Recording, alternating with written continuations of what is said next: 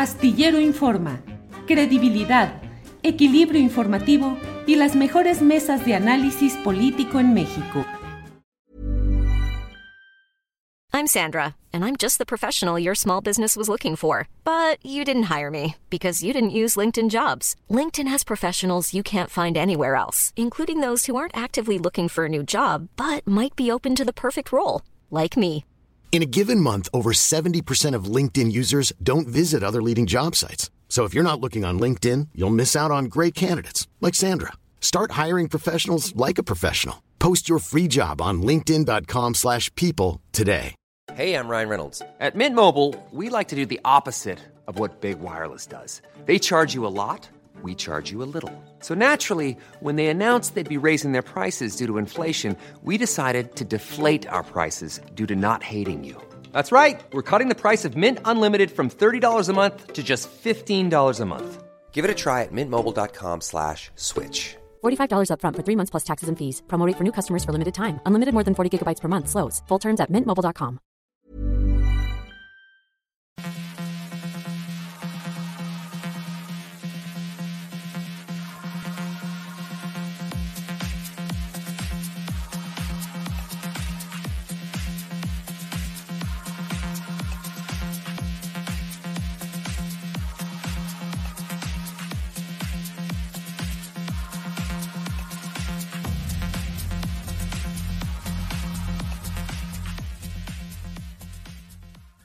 La una de la tarde, la una de la tarde en punto y ya estamos aquí en Astillero Informa. Gracias por acompañarnos en este miércoles 21 de septiembre de 2022. Gracias por su compañía. Tenemos hoy un programa muy completo con muchos señalamientos acerca de situaciones difíciles que se viven en el país. Desde luego, vamos a tener un reporte de eh, todos los delitos relacionados con desaparición de personas en Quintana Roo durante la administración del próximo embajador de México en Canadá, Carlos Joaquín González, eh, eh, en su estancia como gobernador del estado de Quintana Roo. Vamos a presentarle también información acerca de lo que sucede en Sinaloa, en la bahía de Ohuira, donde hay amenazas de muerte y levantones contra dirigentes de la resistencia contra una planta de amoníaco en la bahía de Ohuira, en Topolobampo, Ahome, Sinaloa.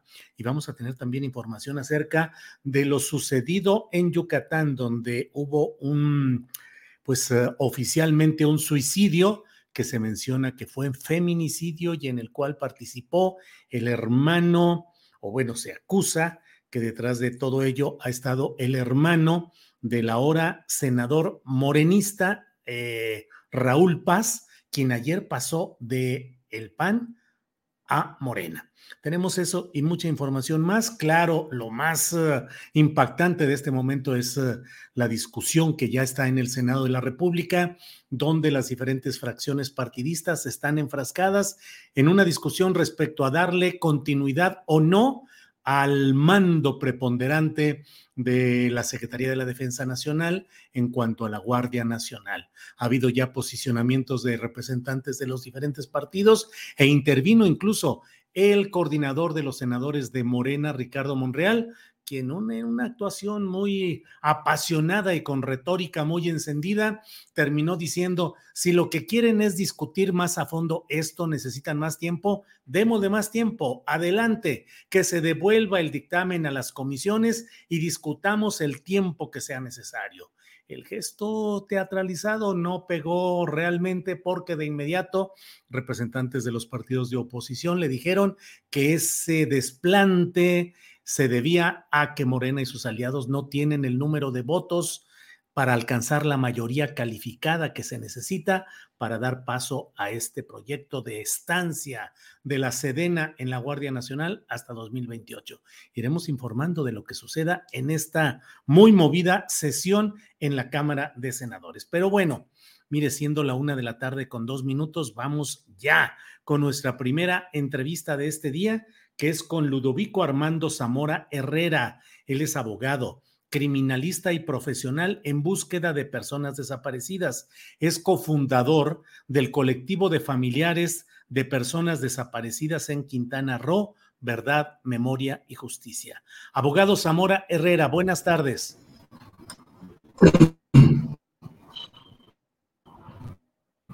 ¿Me escucha, Ludovico? Bueno, pues eh, no nos escucha, no hay comunicación. Bueno, vamos a, vamos a quitarlo de cuadro, Andrés, y vamos a ver qué es lo que sucede con este tema. Eh, como le digo, la discusión en la Cámara de Senadores eh, está centrada en cuanto a las maniobras que adjudican los opositores a Morena y sus aliados para tratar de conseguir lo que pusimos como título en este espacio, que es por un puñado de votos. Es decir, ¿qué es lo que está sucediendo? Que pues está buscando que haya votos de parte de la bancada senatorial del PRI, de, um, de Acción Nacional, le iba a decir del PRD, pero son tres los, los, senadores del PRD, entre ellos el coordinador general Miguel Ángel Mancera, Mancera que coordina a dos perredistas más y ya son una fracción parlamentaria. Bueno, el tema está en que están buscando, ayer se produjo una de estas um, salidas o compraventa de voluntades con Raúl Paz, senador por Yucatán, toda la vida como panista, funcionario público en administraciones panistas, diputado local del PAN, diputado federal del PAN, senador del PAN. Y bueno, ayer amaneció panista todavía y luego, horas después, anunció que pasa a Morena, donde le dio la bienvenida el presidente nacional del partido, que es um, eh, mm, el presidente nacional del partido, que es eh, Mario Delgado. Bueno, vamos a ver si ya estamos en condiciones de hacer esta entrevista que le he anunciado. Ludovico Zamora, ¿me escucha? Buenas tardes. ¿Qué tal? Buenas tardes. Sí, los escucho claramente. Muy bien, Ludovico Zamora, gracias. Eh, vi en, eh, en, las redes sociales un reporte acerca de cómo se dio el tema de los delitos relacionados con desaparición de personas en Quintana Roo durante la administración de Carlos Joaquín González. ¿De qué se trata, abogado Zamora? Bien, mira, te comento yo a lo largo de ya varios años, a partir del 2017, estuve eh, comenzando a hacer una observación de las actividades delictivas como un ciudadano meramente en el estado de Quintana Roo, comenzando por eh, los homicidios dolosos que en aquel tiempo empezaban a darse en una dinámica más constante, principalmente en el municipio de Benito Juárez, que, que es Cancún, Quintana Roo.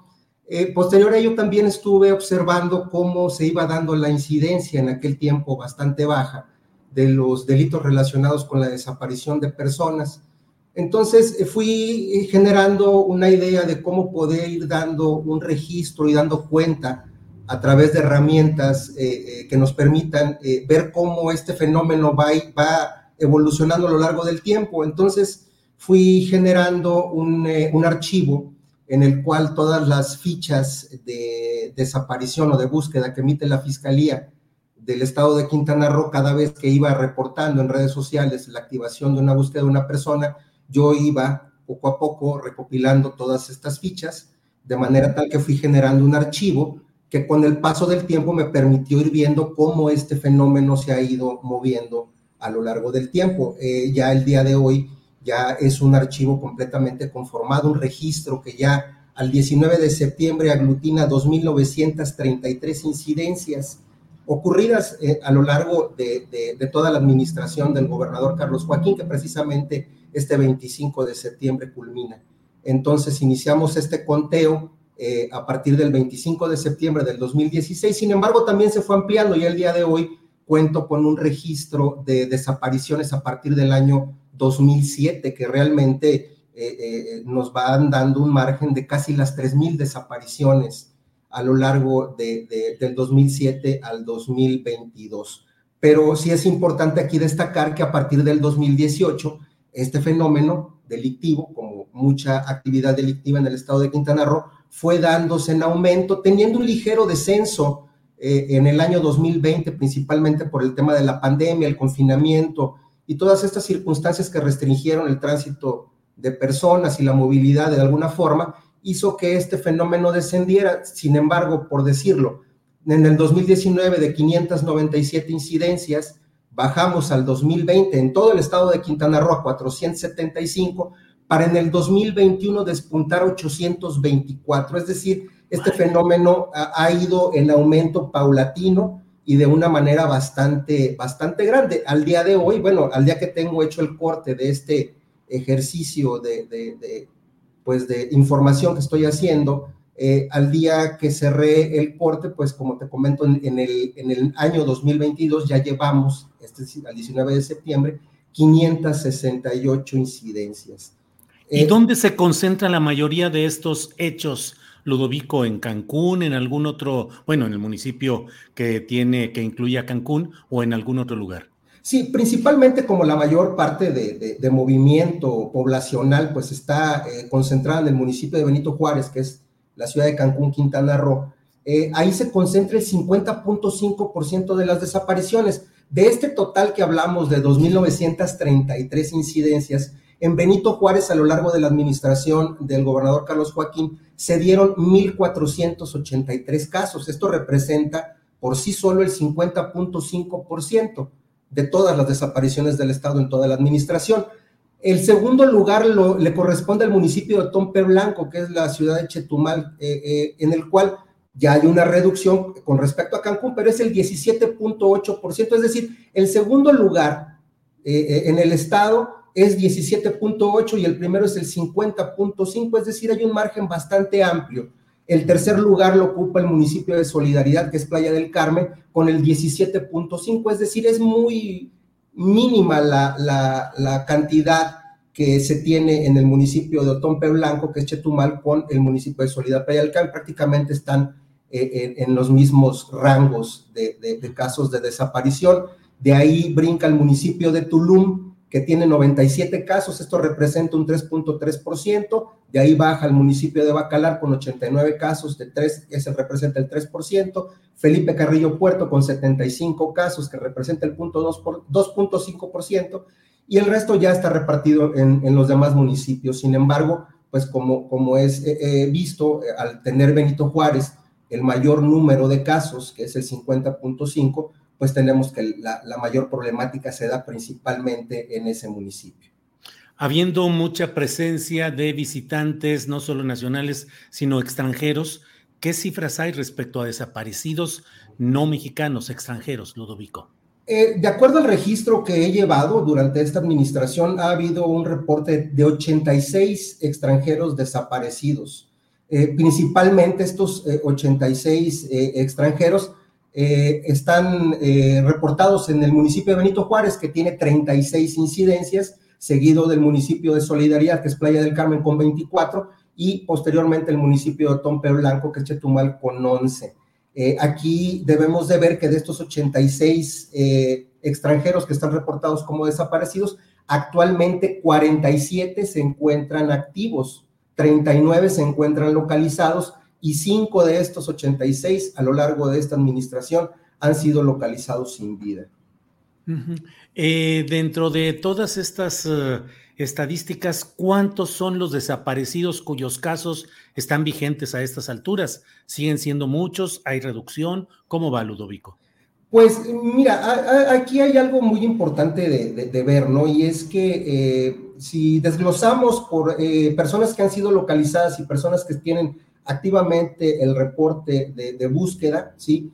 Hay que ver que de estas 2.933 personas, 1.586 personas han sido localizadas, por lo que 1.347 se encuentran ya en calidad de desaparecidos. Y aquí sí quiero hacer yo una precisión porque eh, en términos de la ley general en materia de desaparición forzada de personas, desaparición cometida por particulares, establecen dos categorías para eh, las personas que no pueden eh, ser, tienen impedimento para ser localizadas. La primera de ellas habla de las personas que tienen el estatus legal de desaparecidos y esto señala que es cuando las circunstancias que eh, hacen que, se puede, que no se pueda localizar esta persona estén relacionadas con un delito. Es decir, cuando se da presunción del delito, ¿sí? En una desaparición de persona, adquiere el estatus de persona desaparecida legalmente. Eh, por otro lado, la misma ley establece que cuando una persona tiene el estatus de no localizado, esto quiere decir que las circunstancias que llevan a que no se pueda eh, localizar esta persona no tienen que ver directamente con cuestiones relacionadas con el delito. Sin embargo, la propia ley establece que cuando se trata de niños, niñas y adolescentes y personas del género femenino, la presunción del delito se da en automático, es decir, no cabe lugar a la categorización de no localización. Tras 72 horas del impedimento para localizar a una persona, se debe de dar la presunción del delito, por lo cual no cabe la categorización de no localización. Cuando se trata de personas que trabajan activamente para, eh, eh, eh, como defensores de derechos humanos, también se da en automático la presunción del delito. Entonces, si nosotros atendemos este criterio legal que incluso está debidamente establecido en el protocolo homologado de búsqueda, al día de hoy tenemos 1.347 personas que tienen la calidad jurídica de desaparecidos en el estado de Quintana Roo, lo cual nos dice que es poco menos del 50% eh, lo, que ha, lo que ha sido localizado a lo largo de estos años. Ludovico Zamora, en, en un tuit que vi de hace un día, dice este tuit que, que, tú has puesto. Dice, durante el gobierno de Carlos Joaquín, los delitos relacionados con la desaparición de personas fueron aumentando de forma vertiginosa y a unos días de terminar su administración se han registrado 2.933 casos. Antes de que se vaya, le vamos a recordar a sus desaparecidos.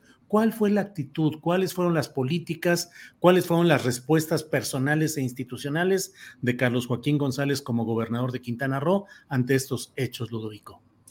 Ha habido mucha falta de acción y, es justo decirlo, ha habido desinterés, ha habido poca empatía en atender eh, las necesidades de las víctimas eh, que, que están con este tema en el estado de Quintana Roo y parto principalmente de que eh, esta ley en materia de desaparición forzada de personas, pues es una ley literal, relativamente de reciente creación, hablamos del año 2019. Esta ley hace que eh, se generen en el Estado y en, los estados, en las entidades federativas diversas instituciones que van a enfocar sus eh, actividades atender el tema de la búsqueda de personas, atender el tema de la investigación de los delitos relacionados con la desaparición de personas y obviamente también atender a las víctimas indirectas, esto es, a los familiares de los desaparecidos. Eh, prácticamente en el estado de Quintana Roo no se han cumplido eh, en un porcentaje bastante importante los compromisos que las entidades federativas adquirieron dentro de los artículos transitorios de la ley general que es de, de, de data del 2019. Eh, lo único que ha hecho el Estado de Quintana Roo en este sentido de cumplir con sus responsabilidades que le impone los artículos transitorios de la ley fue la creación de la Comisión Local de Búsqueda, que es el organismo especializado y encargado de, de, llevar a cabo esta labor. Pero, por ejemplo, no se, no se llevó a cabo el registro estatal de personas desaparecidas, eh, no se llevó a cabo eh, las, los trabajos para la implementación del Consejo Estatal Ciudadano, que es un organismo que es el que hace que las familias puedan entrar a la vida institucional dentro de esta problemática. Hay que recordar que la Ley General en materia de desaparecidos se crea principalmente por el impulso que las familias le dieron a, partir de las protestas, a partir de las manifestaciones, a partir de toda esa inconformidad que hubo a lo largo de los años cuando no existía en México un marco regulatorio. El día de hoy lo tenemos, ¿sí? Y es a través de estos mecanismos y estos, eh, eh, eh, estos mecanismos y estos organismos ciudadanos como el Consejo Estatal Ciudadano, por ejemplo, hay un Consejo Nacional Ciudadano que depende del Sistema Nacional, que es el que hace que las familias puedan integrarse a esta vida pública. En el estado de Quintana Roo, desafortunadamente, toda esta gran tarea que tenía el Estado para armonizar la ley en materia de desaparecidos, no llevamos el día de hoy ni un 20% de estas obligaciones. Y esto pues eh, impacta principalmente en que las familias no pueden acceder ni siquiera a los mecanismos que puedan eh, llevar a defender sus propios derechos. En el estado de Quintana Roo tenemos dos eh, comisiones, la comisión de búsqueda, que, de búsqueda de personas desaparecidas de Quintana Roo, que una de sus funciones es la representación de las familias ante otras autoridades. Y también tenemos la Comisión Ejecutiva de Atención a Víctimas del Estado, que también tiene una representación y defensa y, garantiza los derechos de las víctimas. Desafortunadamente, estos dos organismos no han sido eficientes a la hora de eh, llevar a cabo su labor y esto decae principalmente en que las familias no pueden acceder, son revictimizadas y de alguna manera siguen hechas a un lado. se crea, yo soy cofundador del primer colectivo en el estado, salimos eh, el año pasado con demandas muy claras y específicas que al día de hoy no fueron cumplidas y, lo único que nos han llevado es a tener atenciones a mesas de trabajo que no nos han llevado absolutamente a resolver nada en, lo, general. Ludovico Zamora, activista, abogado, eh, gracias por estas estadísticas, por la recopilación de información y por darnos esta entrevista. Estaremos atentos a ver qué es lo que va sucediendo en estos temas. Así es que muchas gracias, Ludovico. Muchísimas gracias, Julio. Buenas tardes. Al contrario, buenas tardes, hasta luego. Bien, eh, es la una de la tarde con 18 minutos, la una de tarde con 18 minutos y vamos enseguida a otra entrevista. Voy a hablar eh, con Claudia Quintero Sandoval. Ella es indígena activista y alférez mayor de las fiestas patronales del Centro Ceremonial Virgen del Carmen en Ohuira y con Melina Maldonado. Las saludo a ambas. Claudia, buenas tardes. Buenas tardes, Julio, ¿cómo estás? Muchas gracias por volvernos a dar voz en tu programa.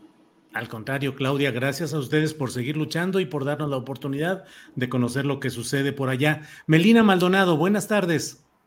Buenas tardes, este, muchas gracias por el espacio y pues aquí estamos. Sí, Melina y Claudia. Eh, para quienes nos están escuchando, déjenme decirles que en la bahía de Ohuira, que es en el sistema lagunar de Topolobampo, en Ahome, Sinaloa, pues eh, hay una larga historia en la cual se ha pretendido instalar una planta de amoníaco en una zona de necesaria, de obligada protección ecológica y a pesar de convenios internacionales y de la evidencia del daño que se realiza al medio ambiente, ha habido una pues una confabulación de intereses. Yo en la columna astillero de este día, publicada en la jornada, eh, hablo de una operación de Estado, porque los órganos de gobierno federal, estatal, y municipal se han confabulado para sacar adelante esta planta de amoníaco, haciendo consultas falsas, tramposas, engañosas y por otra parte incluso amenazando de muerte y con levantones a quienes se oponen a todo este proceso. Claudia, eh, formalmente el gobernador del estado, Rubén Rocha Moya, llegado a nombre de Morena, dijo que pues este proceso está terminado, que ya no más falta que un juez federal lo valide y que ya pueden empezar las... Eh, pues la construcción o el avance de este proyecto. ¿Qué decir ante eso, Claudia? ¿Qué decir? Pues siguen eh, violentando y burlándose realmente de las leyes, eh, o no conoce o desconoce, o lo que quiere hacer es esta, esta lucha mediática contra nosotros. ¿Por qué? Porque en primer lugar, los amparos este, se dieron, se dieron para, por falta de consulta indígena. Entonces dice que se tienen que, nos tenían que consultar, consultas totalmente amañadas, totalmente tendenciosas por parte de la, del órgano eh, obligado que era Semarnap. El órgano obligado tan tendenciosa fue, Julio, que eh, lo primero que decían al momento de dar la información es que la, cuando se pusiera la planta, si se llegara a poner la planta de amoníaco, eh, cubriría la sustentabilidad del campo para llegar a la sustentabilidad alimentar, alimenticia que tanto pregona el presidente de la República. O sea, ¿cómo es posible que el órgano encargado, que es Marnap, de salvaguardar el medio ambiente y de que llegue siendo un promotor de la empresa? Porque eso es totalmente tendencioso, o sea, fue promotor de la empresa. Entonces, el gobernador dice que muy inteligentemente nosotros decidimos entrar a la consulta y validarla pero o desconoce las leyes o se quiere hacer tonto o quiere seguir violentando nuestros derechos y nuestra libre determinación, porque nosotras las comunidades quejosas no dimos el consentimiento a la planta. O sea, e, eso es totalmente incierto, no sabemos cómo lo vaya a dictaminar tampoco la Suprema Corte de Justicia, no sabemos cómo lo vaya a, interpretar, porque tú sabes que muchas veces las leyes son por interpretaciones, entonces no sabemos cuál vaya a ser la interpretación de la ejecución de la sentencia. ¿Cómo él se atreve a dar una declaración diciendo que ya van a comenzar los trabajos? Sí, y además eh, eh, señalando que fueron razonables al aceptar el participar en lugar de haberse revelado. Melina Maldonado, ¿cómo estuvo esta votación? Eh, a la distancia, yo he leído, me entero pues, de que la consulta fue realizada a las tres comunidades que originalmente presentaron u obtuvieron el amparo de la Suprema Corte para hacer una consulta indígena en serio, en forma informada, razonada, bien elaborada. Eh, tres, y luego se agregó otro, Juan José Ríos, creo que se llama la comunidad, cuatro, pero que además se añadieron otros, incluso comunidades o poblados lejanos. ¿Cómo estuvo la votación y cómo se manejó esta integración, Melina Maldonado? Sí, mire, este, pues ah, lo que dictaminó la Suprema Corte es eh, consúltese al quejoso y búsquese a las comunidades que pudieran estar dentro del impacto, algo así. Entonces, pues era tomar la opinión de 13 centros ceremoniales más y de los cuatro que estamos cerca. Entonces, pues recibimos lo que dictaminó la Suprema Corte porque pues fue el mandato, fue el acto reclamado y pues se inició con las comunidades alejadas, mm, sin información, no sabían ni de qué les iban a consultar a muchas de esas comunidades. Eh, con esas comunidades sacaron con 13 el sí, porque más les hablaron de bondades en la etapa informativa de lo que iba a ser la planta de amoníaco para ellas. Pero nosotros, estas cuatro comunidades, Juan José Ríos, Oguira, Paderones y Lázaro Cárdenas, ya tenemos nueve años estudiando el caso de la planta de amoníaco, leyendo sus estudios y obviamente escuchamos la información que nos trajeron a las comunidades, información que para mi ver solamente es un 10% de la información real que traen eh, estos manifestaciones de impacto ambiental y de riesgo. Y claro, eh, nosotros dimos el rotundo no, contundente no en toda la comunidad.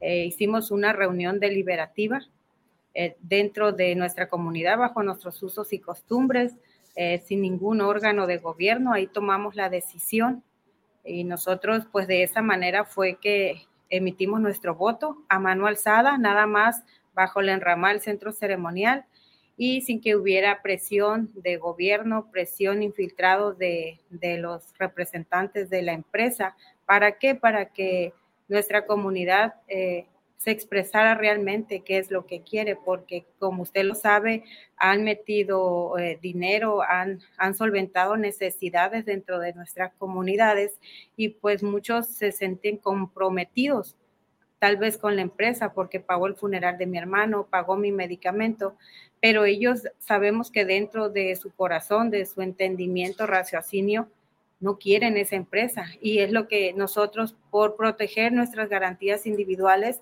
y porque son nuestros usos y costumbres tomar decisiones eh, a solas, a mano alzada, decidimos, hicimos esa reunión y fue el acta notariada que entregamos ya el día de la reunión consultiva, donde el pueblo ya había decidido.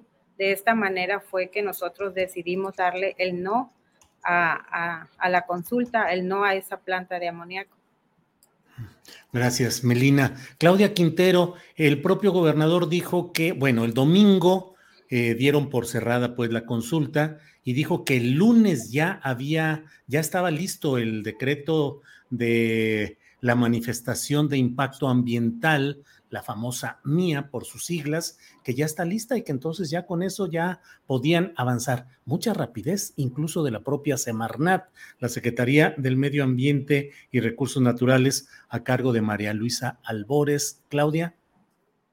Mire, eh, como le digo, son, son tan, tan tendenciosas las declaraciones que tiene el gobernador. Eh, en primer lugar, Semarnat no tiene que dar eh, el informe tanto Semarnat, INPI, Secretaría de Gobernación, de cómo se llevaron a cabo los procesos, si fue previa, libre, informada, de buena fe, que son los estándares que, para una consulta indígena. Entonces, eh, no se puede echar campanas al aire en el sentido de que sabemos que Semarnat tiene toda la intención de darlo. O sea, sabemos, lo sabemos y, y tampoco somos, somos ilusos en ese sentido de que de que no sabemos de que ellos tienen la intención de brindarles los permisos, de aprobarles la manifestación de impacto ambiental.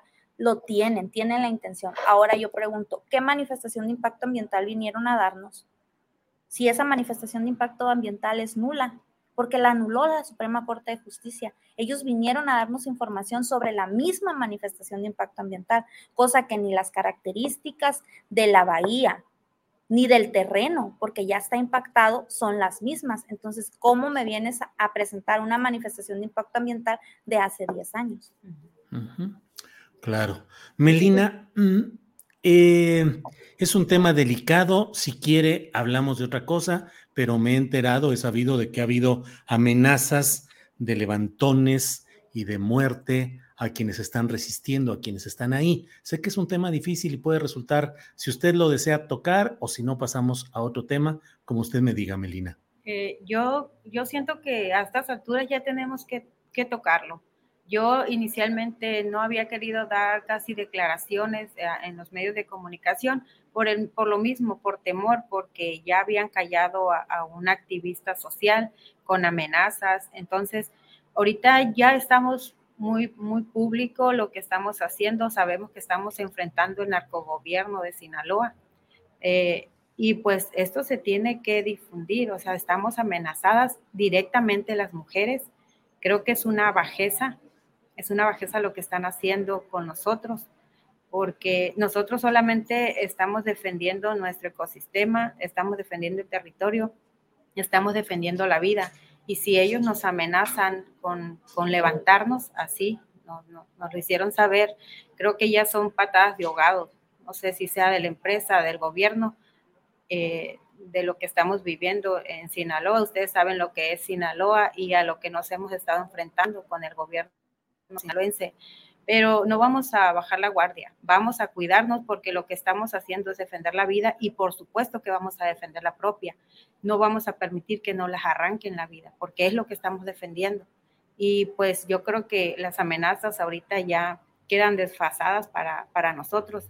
Eh, nos vamos a cuidar lo que nos tengamos que cuidar sin bajarle ninguna rayita, porque porque nosotros estamos defendiendo la vida. Gracias, Melina. Claudia Quintero, si hay algo que agregar sobre este tema y preguntaría además, ¿qué hacer? ¿Qué sigue? ¿Sigue la resistencia? ¿Es aceptar ya los hechos? ¿Cómo van las decisiones de ustedes como comunidad? Claudia. Mira, vamos a esperar primero, Julio, a que el juez nos solicite si estamos conformes con la sentencia, porque estos son pasos jurídicos, pues por eso te lo digo, o sea, el gobernador nos sigue violentando nuestros derechos y sigue haciéndose el oxiso de conocer la ley, que es cosa que, que, no, que no es cierto, o sea, no desconoce la ley y él sabe los pasos que se necesitan para cumplir con la ley. Entonces, ¿por qué hace esas declaraciones tendenciosas? Porque se está burlando de nosotros las comunidades indígenas, porque para nosotros es una burla el que él diga, ya, ya quedó todo, ya se consultaron, los indígenas optaron por el desarrollo, cuando o sea, fueron inteligentes. O sea, entonces, ¿qué? Si hubiéramos seguido, ¿no fuéramos inteligentes? ¿Por qué seguirse burlando de las comunidades indígenas? ¿Por qué seguirse burlando de los, de los pueblos originarios? Entonces, es un proceso. El juez nos tiene que preguntar si estamos de acuerdo con la sentencia, cómo se llevó a cabo la sentencia. Semarnap tiene que dar un informe, informe que sabemos de antemano que va a ser totalmente tendencioso a favor. ¿Por qué? Porque no sabemos eh, si lo vaya a, por comunidad o por, o por número poblacional de que fue a votar, porque si fue por número poblacional del que fue a votar, estamos hablando que proporcionalmente en 13 comunidades no se dieron ni los 2.400 eh, eh, indígenas que salieron a, a ser consultados, cuando nosotros llegamos a un número de más de 1.300 entre las tres comunidades. Entonces, eh, eh, proporcionalmente hablando, está totalmente desfasada una aceptación según de los pueblos originarios. Entonces, eh, estamos esperando que el juez determine e interprete la ejecución de su sentencia, si él cree que se ejecutó tal cual él la solicitó, porque sabemos que no se ejecutó tal cual. ¿Por qué? Porque sí dice que se nos consulte a nosotros las comunidades quejosas y que y que el órgano técnico, que es INPI, investigue junto con el órgano responsable, que es Semarnap, cuáles comunidades están dentro del radio de afectación. Pero no mencionan kilómetros. Ellos pusieron los kilómetros que a ellos les dio la gana. pero les dio la gana porque ahí sí tomaron la manifestación de riesgo ambiental, donde dice que en caso de una fuga del amonioducto, su, radio de afectación serán 45 kilómetros a la redonda. Pero la Suprema Corte de Justicia lo dijo muy claro, investiguese a las comunidades que estarán directamente afectadas en su economía, cultura y e, economía. O sea, mm, lógico que las comunidades que están tan aledañas no les va a afectar porque no dependen de la bahía. Entonces, ellos tomaron el radio de 45 kilómetros a la redonda por la manifestación de riesgo ambiental, que es el escenario más catastrófico que se pueda dar, que son los 45 kilómetros. Pero en 15 kilómetros no vamos a tener oportunidad de nada. Los que ellos están a 45 kilómetros van a tener tiempo de evacuar, cosa que no la quisieron decir ni la dijeron en las demás comunidades porque sí les presentaban ese escenario catastrófico que por eso fueron a consultarlos a ellos, que porque en dado caso de una fuga llegará, pero no les va a afectar mucho, eso les dijeron, pero no dijeron que en el radio de 15 kilómetros a la redonda sería afectación directa a la salud o muerte inmediata.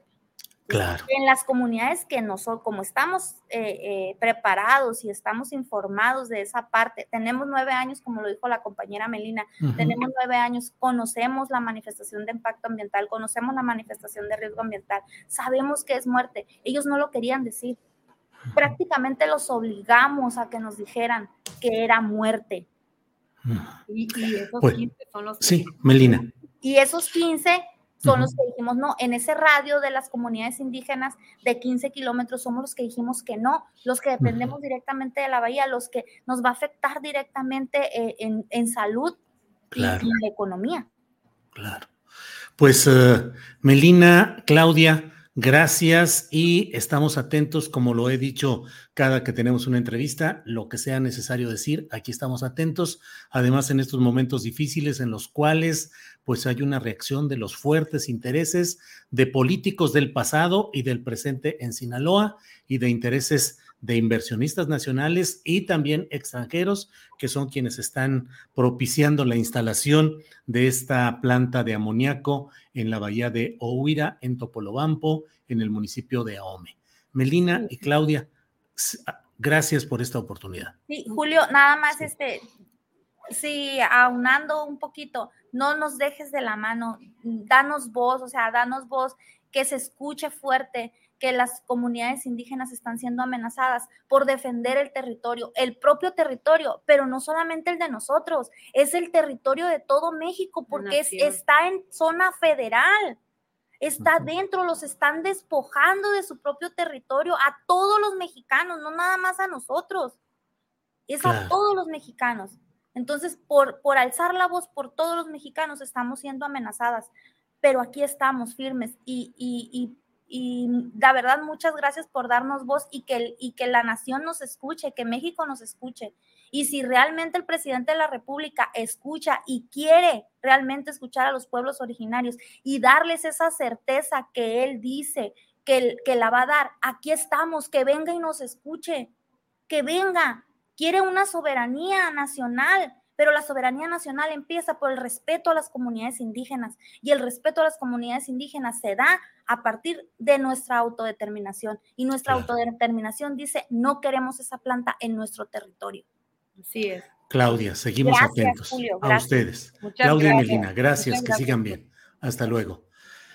Bien, pues es la 1.37. Tengo mucho que decir e invito a quienes eh, deseen tener más información detallada de este tema a que lean mi columna de hoy en la jornada sobre este tema, operación de Estado en Ohuira. Y tengo dos eh, columnas anteriores, de incluso una de hace mm, eh, un año, dos años, en los cuales voy planteando toda esta historia. Una de un año pasado, cuando se dio esta consulta tramposa en la que participó el subsecretario federal de Gobernación, entonces lo era, Rabindranath Salazar Osorio, eh, morelense, que era subsecretario de Gobernación, enviado para hacer una consulta chafa, patita, patito, mentirosa. Pero bueno, vamos adelante con nuestro siguiente, con nuestro siguiente tema y mire, eh, el paso, el brinco, la adquisición de Morena de un senador yucateco panista, Raúl Paz, pues actualizó algunas de las... Eh, eh, los escándalos, las acusaciones, los señalamientos que hay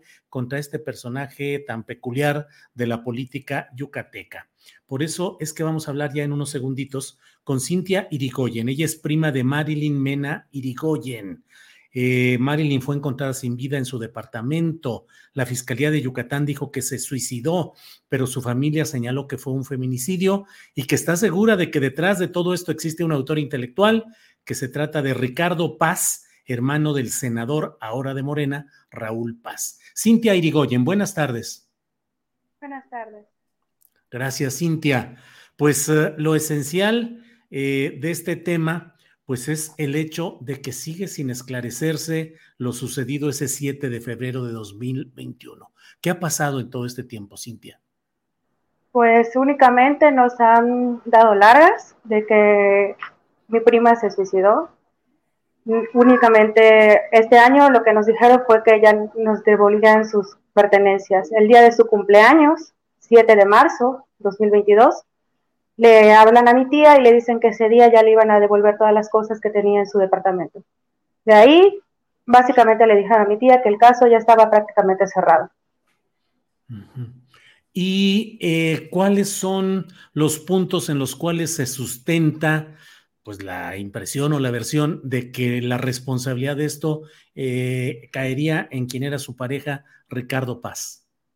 Bueno, lo que pasa que el día 5 de febrero este sujeto estuvo con mi prima todo el día. Eh, estuvo ahí con ella desde la mañana hasta por ahí de las 8 o 9 de la noche, nos comentaron los vecinos. Y de ahí se fue. Luego regresó y empezaron a escuchar muchos gritos, muchos insultos y demás en el departamento de mi prima. La vecina me comentaba que no sabe a qué hora exactamente dejó de escuchar pues, los gritos, los insultos y demás, ¿no? Y ya no se dio cuenta en qué momento este, Ricardo pues se fue. Mi prima tenía un problema en sus manos, este, ella eh, tenía artritis, entonces era imposible que pudiera tener la fuerza para poder pues colgarse, ¿no? Ya que le dificultaba mucho hasta cosas muy simples, agarrar una pluma, poder destapar un refresco, levantar un vaso, o sea, en ocasiones cuando venía a mi casa me pedía el favor, oye Cintia, ayúdame con esto, con lo otro, y así. De hecho, ella utilizaba unos guantes para poder este, mitigar un poquito el dolor, se la pasaba con muchos medicamentos para, el dolor de sus manos. Eh, Cintia, ¿y cuáles son los indicios de que hubiera, digamos, un eh, tráfico de influencias o una protección especial a Ricardo Paz eh, por parte de su hermano, senador eh, del PAN y fue diputado federal antes, diputado local, con presencia política, pues, en Yucatán, eh, Raúl Paz. ¿Por qué se menciona que habría una protección de este político hacia su hermano?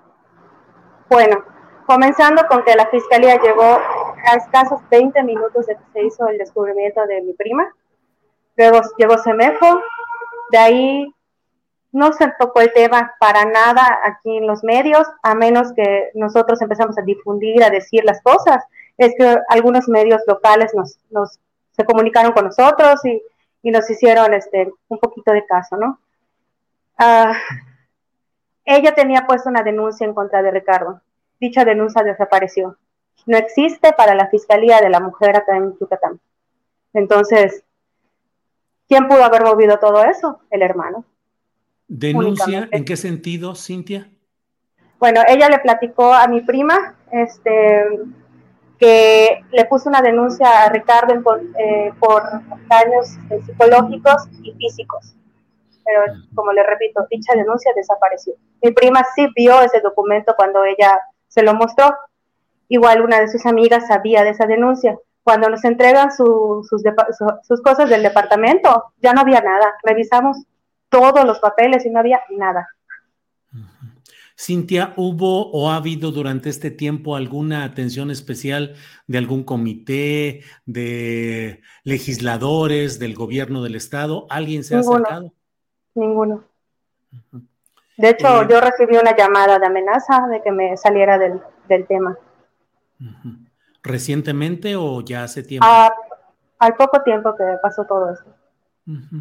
Eh, ¿Hay alguna posibilidad jurídica, algún abogado ha asesorado y que diga se puede reabrir el caso, se podría reintentar algo o el tiempo y ha pasado y ya sería muy difícil? Pues se acercó mi tía al Observatorio Nacional, este, de ahí sé que la están apoyando, pero más en ese tema no sé. Cintia, bueno, pues eh, si desea usted hacer, agregar algún otro detalle, algún punto que se nos haya escapado, con todo gusto tiene usted aquí el espacio. De otra manera, pues agradecerle la posibilidad de platicar en este día. Bueno, pues hay muchas preguntas de por qué consideramos también el, el, por qué fue un feminicidio y todo eso, ¿no? Ellos tenían muchísimos problemas. Mi prima sabía muchísimas cosas que Perdón, Cintia, se, pasmó aquí. Cintia, pues, ¿qué, perdón? Tiene. Eh, nos iba a decir algo y se estaba... Que mi prima sabía muchas cosas. Ah. Sí, mi prima tenía mucha información de esa familia y ellos tenían muchos problemas. Entonces, desde más o menos octubre habían estado peleando demasiado y es que él también era demasiado posesivo, demasiado celoso, eh, hizo que ella dejara de tener una relación anterior con otra persona en un lapso que se separaron. Él tiene una, una mujer con dos hijos. Entonces, mi prima fue su juego. Definitivamente fue su juego. Y pues cuando nos muestra Fiscalía el expediente, nos, nos, este, nos dan las fotografías y demás, pues yo con un médico forense que conozco, este, me dice, permite verlas. Claro, le dije. Me dice, tu prima está llena de golpes, llena de golpes, o sea, tiene golpes por todos lados. Eh, en su nariz estaba sangrando, la boca también, o sea, cosas muy feas que en el expediente no se mencionan. Únicamente mencionan pues que estaba ahorcada. Pues Cintia, le agradezco la oportunidad de platicar y estaremos atentos a lo que vaya sucediendo. Gracias y buenas tardes, Cintia. Gracias, hasta luego.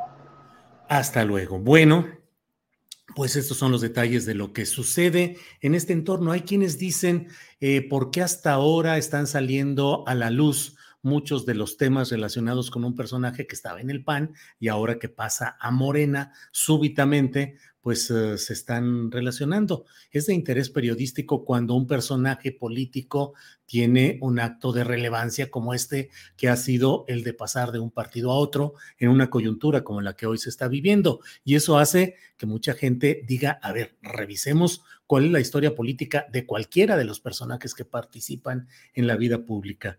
Eh, el senador Raúl Paz, panista, fue muy criticado en su momento por haber participado en aquella fiesta en Puerto Vallarta en la que hubo eh, mujeres prestadoras de servicios sexuales en un escándalo que en su momento fue llamado los Diputables, porque fueron varios eh, diputados panistas, muchos relacionados con el asunto de los moches, eh, del dinero eh, cobrado a, título de concesiones o contratos para construcciones y obras públicas.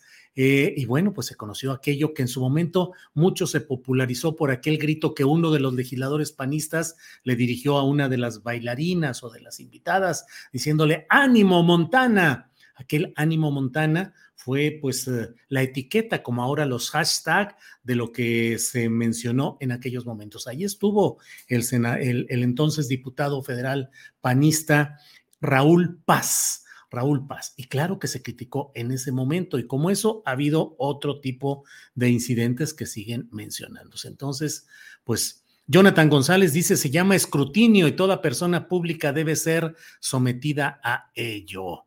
Bueno, bueno. Em, bueno, pues déjeme decirle en otra información de este día y a reserva de que vayamos actualizando la información sobre lo que va sucediendo en el Senado en la discusión de este tema de la ampliación de periodo, de ampliación de tiempo a la Guardia Nacional para que siga eh, pues como hasta ahora, bajo el dominio de la Secretaría de la Defensa Nacional. Déjeme decirle que en este tema, pues ha habido muchos asuntos muy peculiares. Por ejemplo, el embajador de México en España, Quirino Ordaz, que fue gobernador de Sinaloa, priista, y que después de ello, sin experiencia diplomática alguna, fue nombrado embajador de México en España, publicó en Twitter un mensaje en el cual dice esto, ayer sucedió. Espero que el senador Mario Zamora G apoye con su voto a favor el tema de la reforma constitucional para que la Guardia Nacional continúe apoyando a la gente. Esta reforma es benéfica para el país. Pues como una consideración personalísima de Quirino Ordaz, enviada directamente a Mario Zamora, senador priista por Sinaloa, pues podría caber, pues. Pero el embajador de México en España, enviando un tuit presionando a un senador del PRI para que vote en determinado sentido, es un acto cuando menos irregular. Mm, eso se da en el marco de otro tipo de mensajes que se han puesto. Por ejemplo, la propia jefa del gobierno capitalino, Claudia Sheinbaum, publicó, las Fuerzas Armadas han contribuido en las tareas de construcción de paz en el país. La mayoría de los mexicanos aprueban su labor. Su permanencia hasta el 2028 contribuirá a fortalecer a la Guardia Nacional. Hago un respetuoso llamado al Senado para dar un sí a la seguridad. Miren lo que puso el gobernador de Hidalgo, Julio Menchaca. Por bien del pueblo hago un llamado respetuoso a Nubia Mayorga y Osorio Chong, senadora y senador hidalguenses, para resguardar la seguridad de las y los ciudadanos en el ejercicio de votación de las reformas que consolidarán a la Guardia Nacional México. Es momento de hacer patria. Eh, bueno, pues están esos temas. Y mire, pasando a otro asunto, déjeme decirle que el propio subsecretario federal de Gobernación, Alejandro Encinas, ha puesto un tuit, también un mensaje en el cual dice, nuevamente el juez Samuel Ventura Ramos libera 24 imputados por la desaparición de los estudiantes de Ayotzinapa, con lo que suman más de 120 20 libertades absolutorias dictadas por este juez en favor de acusados. 120 libertades absolutorias dictadas por este juez en este tema. Vaya, vaya. Alejandro Encinas. Y por otra parte, eh, hay otro, otro tuit de Alejandro Encinas que informa, dictan formal prisión al general José Rodríguez Pérez por delincuencia organizada, así como al capitán José Martínez Crespo y al cabo Eduardo Mota Esquivel por este delito y desaparición forzada. Bueno, pues empieza el proceso judicial relacionado con este eh, general, que en su momento era coronel José Rodríguez Pérez, y el capitán Martínez Crespo y el cabo Eduardo Mota por los asuntos relacionados con la desaparición de estudiantes en Iguala, estudiantes de Ayotzinapa que desaparecieron en Iguala. Bueno, y déjeme comentar con usted una parte de lo que dijo hoy el presidente de la República en su conferencia mañanera de prensa, donde habló acerca de algunas de las mueras que pronunció en el grito de independencia recién pasado. Por favor, Andrés Ramírez. El gobierno estaba tomado, eh, estaba secuestrado. Era un gobierno sectario no era un gobierno que representara a todos los mexicanos. Ese es el coraje que tiene. Y por eso me atreví a gritar, muera la corrupción, y muera el clasismo, y muera el racismo, porque sabía yo lo que significaba. Mi única preocupación era que como todo eran vivas y vivas y vivas y vivas, ¿no? Que yo dijera, este, muera la corrupción y que me gritaran viva, ¿no? Pero para que vean cómo está la gente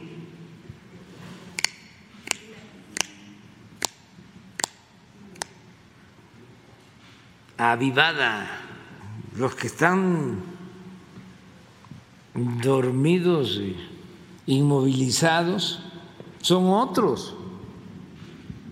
Nada más me cuidé de decir mexicanas, mexicanos, o sea, como que rompí un poquito ahí eh, la secuencia y no era la corrupción. Muera. Y ya cuando escuché el primer muera, yo dije, no, pues vamos con el segundo y vámonos con el tercero. Pues sí, vámonos con el que sigue.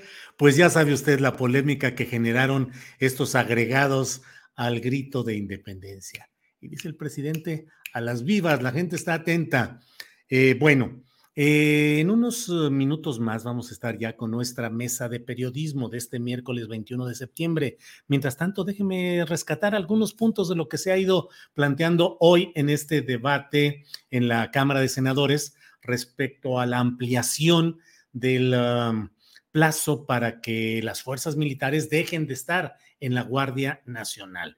Les recuerdo que son dos planos para que no, no tengamos confusión. Un primer plano fue el de reformas a leyes secundarias que ya se completó ese ciclo.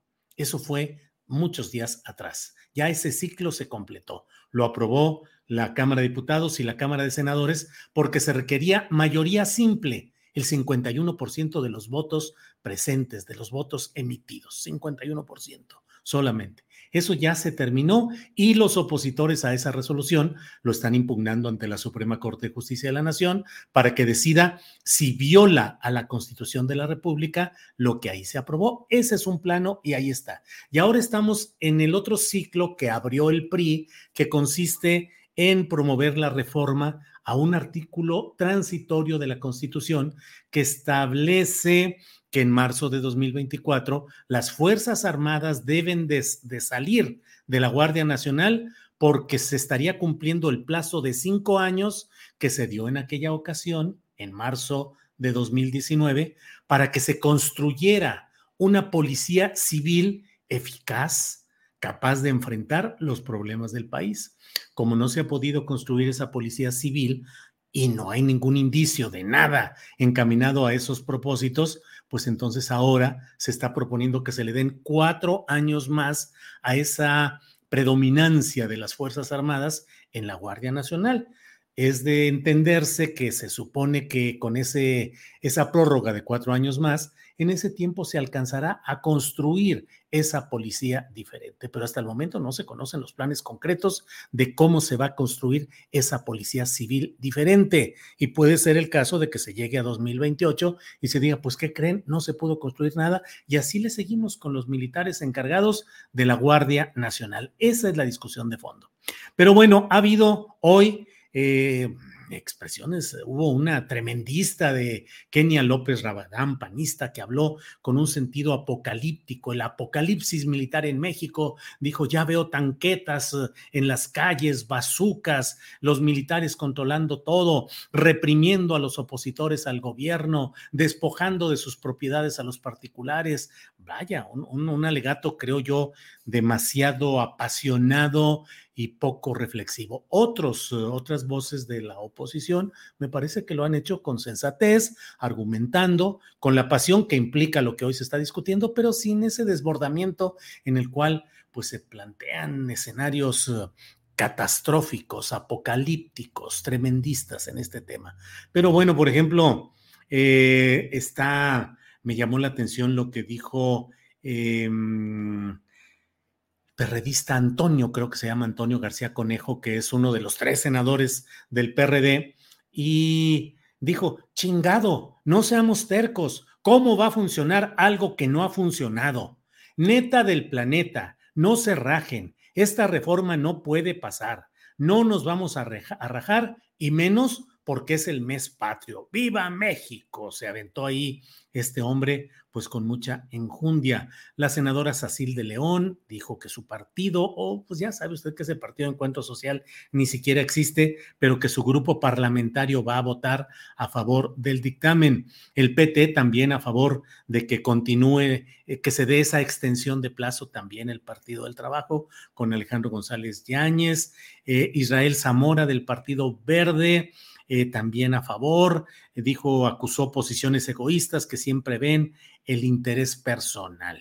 Y ha habido intervenciones de toda índole en esta sesión de la Cámara de Senadores. Gracias a quienes van comentando por aquí. Em, Eh, siempre vengo a divertirme con ustedes, sigan así, dice Benjamín de la Cruz. Pues muchas gracias, que se divierta. Mire, además de todo, qué bueno que combine y que actúe con inteligencia, con criterio, profundidad. Y si además se divierte, pues excelente, excelente. Tona Díaz dice, Kenia López es pura estridencia mediática, sin sustancia ni futuro. Unknown Soldier dice, así es Julio, muy apasionado, faltó agregar, alistan bombas nucleares. Y es que francamente por ahí viene. Mario Rodolfo Vázquez dice, hola Julio, ya comentarás las mentiras del columnista Héctor de Mauleón sobre los nexos con el narco, con el gobernador electo Américo Villarreal. Sí, Mario Rodolfo Vázquez, qué bueno que toca este tema. El embajador de Estados Unidos en México, Ken Salazar, dijo ayer que eh, no son de Estados Unidos los cables Punto, así dijo, punto. No son de Estados Unidos esos cables. Los cables que eh, dio en una información, en una columna Héctor de Mauleón en el Universal, en los que presuntamente se tenían las pruebas de transferencias bancarias y de unos mensajes secretos de la Embajada de Estados Unidos hacia su matriz en la Casa Blanca para informarles de los trafiques en el narco para apoyar eh, la candidatura de Américo Villarreal en Tamaulipas y para conseguir financiamiento para la campaña electoral de Delfina Gómez en el Estado de México. Bueno, pues así fue planteado y hubo de inmediato eh, muchas voces que dijeron, ahí están las pruebas del narcogobierno, las pruebas de los pactos y los compromisos vergonzosos y bla, bla, bla. El propio eh, embajador ha negado que sean auténticos y bueno, el propio, el propio Héctor de Mauleón en la columna que escribe en, um, en, uh, en, el Universal, dice sobre los sobres, sobre los cables clasificados. Y dice, me equivoqué, me engañaron, ya se verá. Dice que recibió eh, una carpeta de una fuente que varias veces me ha compartido información sensible sin que ésta haya sido puesta en entredicho jamás. Esa fuente le hizo llegar una carpeta que contenía, dice, un conjunto de supuestos cables confidenciales que presuntamente provenían de la Embajada de Estados Unidos. Dice que mm, preguntó a la fuente dónde venían los documentos, le dije, y si había certeza de que eran auténticos, le dijeron que sí, y quiso hablar con el propio autor de la filtración, lo llevaron o estuvo, hicieron la reunión, lo pusieron en contacto con él y ese contacto le explicó cómo habían llegado sus papeles a sus manos y aseguró que formaban parte de un expediente abierto, eh, bla, bla, bla.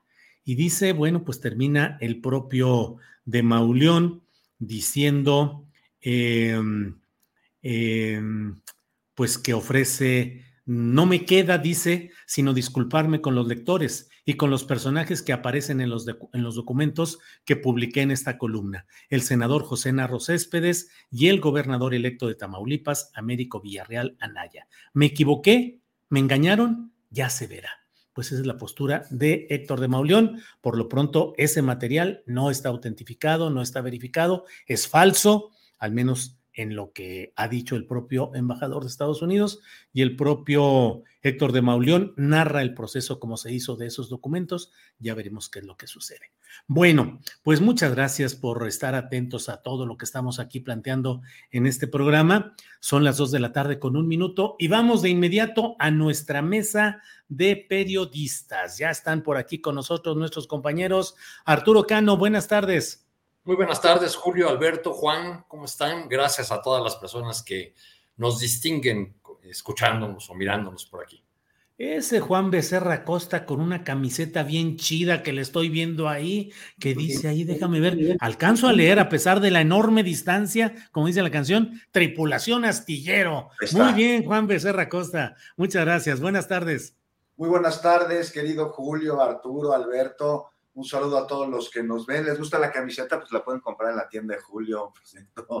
Ya Eso. Aprovechando aquí. No, está bueno, está bueno el día de hoy, miércoles. Hoy está bueno ahí en el Senado, ¿no? Acaba sí, de, sí, Armenta de confirmar que, que, este, que recibió la solicitud de comisiones para retirar el, el dictamen. En fin, mucha carnita hoy, Julio? Hoy hay mucha carnita, mucho tema de qué platicar. Alberto Nájar, buenas tardes. Hola Julio, buenas tardes. ¿Cómo estás? ¿Qué tal Arturo, Juan? Un saludo a los que nos acompañan. Y sí, está bueno el día. Un juez acaba de liberar a 24 policías de igual acusados de desaparecer los estudiantes de la Yotzinapa, de la normal de Yotzinapa. Así es que vaya, vaya, vaya jornada movidito todo el asunto. Juan Becerra Costa, ¿por qué no empiezas, por favor, eh, sobre el tema que desees? Adelante, por favor, que hay mucha carnita ahorita. Casi yo nomás voy a estar de espectador. Adelante, Juan. No, pues, ¿qué te parece? Este, pues con el que mencionaba, ¿no? Este, la discusión en el Senado, que ha estado muy movida, como dices, Julio, vimos ahí que por un lado se intentó dilatar la discusión, hubo una moción suspensiva para que no se diera para que no se discutiera el tema, no prosperó, e inició entonces la discusión, y luego Monreal propuso dar más tiempo y planteó que las comisiones regresen el dictamen para que siga la discusión pública, dijo que para el bien del país, y pues es el coordinador de la bancada de Morena, no olvidar esto. Y hay quien dice que le está siguiendo la corriente a la oposición para hacer un parlamento abierto, yo a mí no me parece, y a su vez la oposición dice que a Morena pues no le alcanzan los votos y bueno, ya, ya te lo decía Julio, acaba de confirmar la Armenta que recibió el oficio ¿no? de comisiones para retirar el dictamen. Y bueno, no sé, en esta discusión vaya que se han escuchado, por un lado, barbaridades. No sé si, si estén de acuerdo, si ya las oyeron entre ellas, como era de esperarse la de la senadora esta, López Rabadán, Sí, oye, yo no sabía si clavarme abajo de la cama, esconderme, porque pintó un panorama de un belicismo ya galopante en las calles, bazucas, tanquetas, eh, la represión, muy tremenda la, eh, el rollo de, de, Kenia López Rabadán, Juan. Tremendo, como dices, Julio, distrae, ¿no?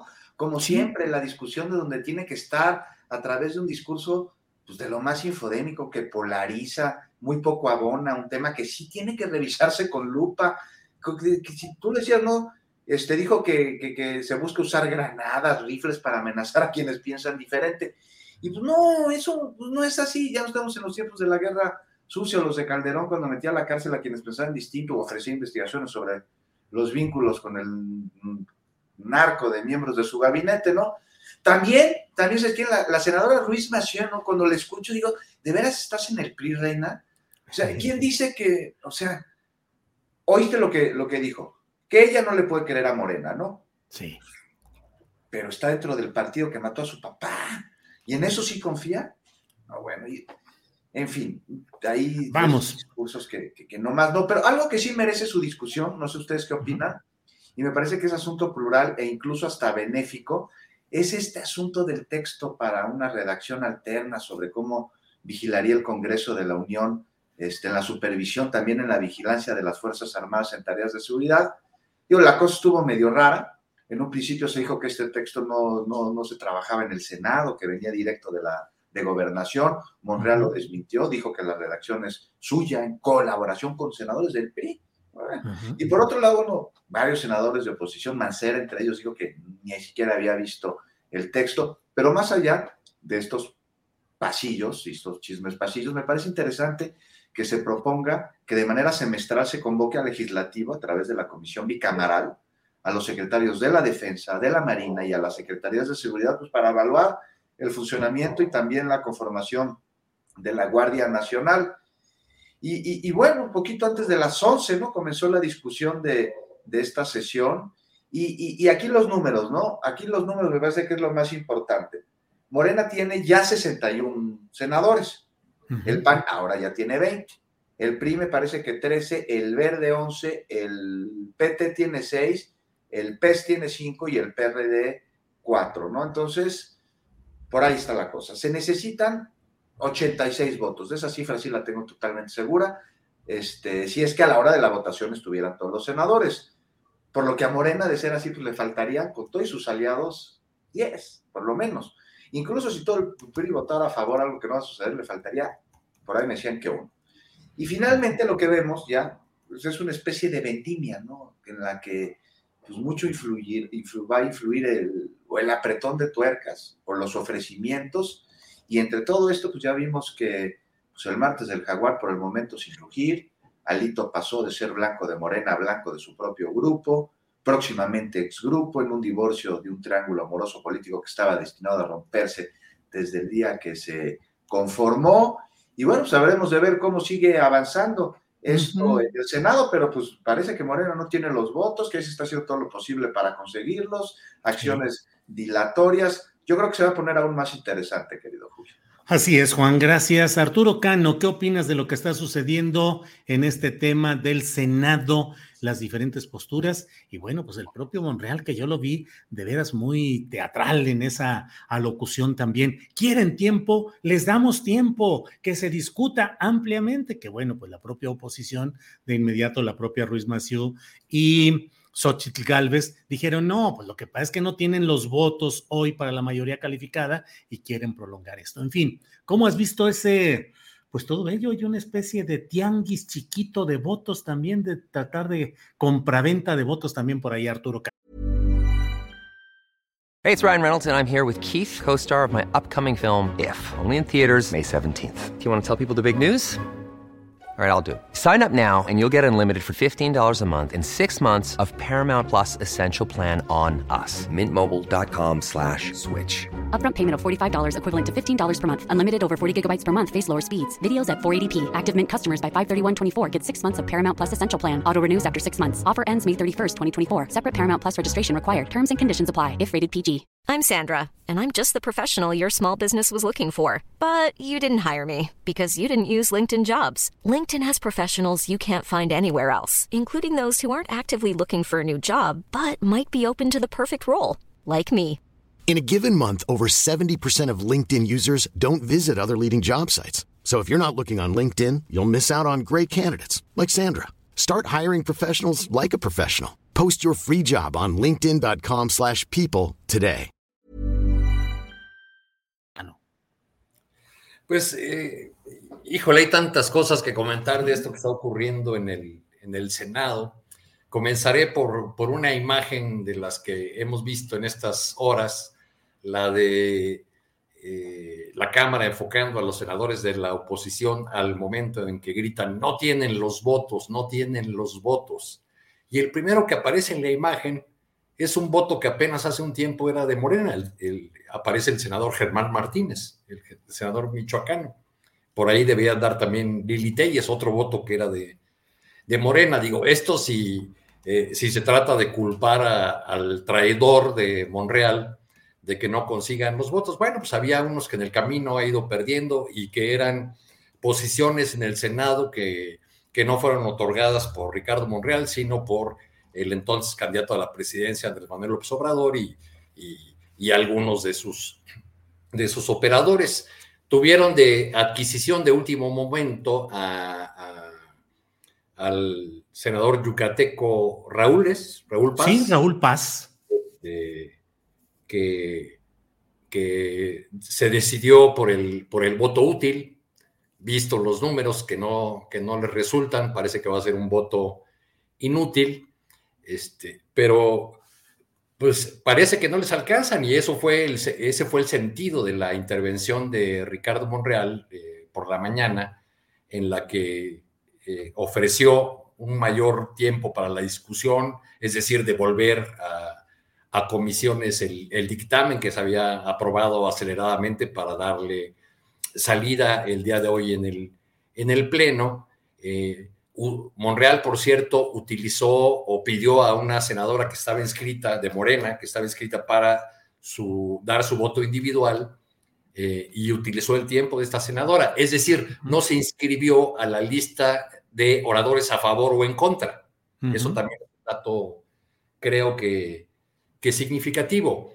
Y en la, eh, con su intervención le, le, da la posibilidad a la oposición eh, de, rechazar, de salir a rechazar este, y, y, a gritar no tienen los votos, y a la senadora Ruiz Macié la oportunidad de subir a la tribuna. Y pues, ¿para qué nos pide más tiempo? ¿Para qué quiere eh, que discutamos más si ustedes han incumplido sistemáticamente los acuerdos y eh, las, eh, lo que hemos aprobado en este Senado en referencia a, a, la aprobación de esta reforma que ahora se quiere modificar de, de 2019.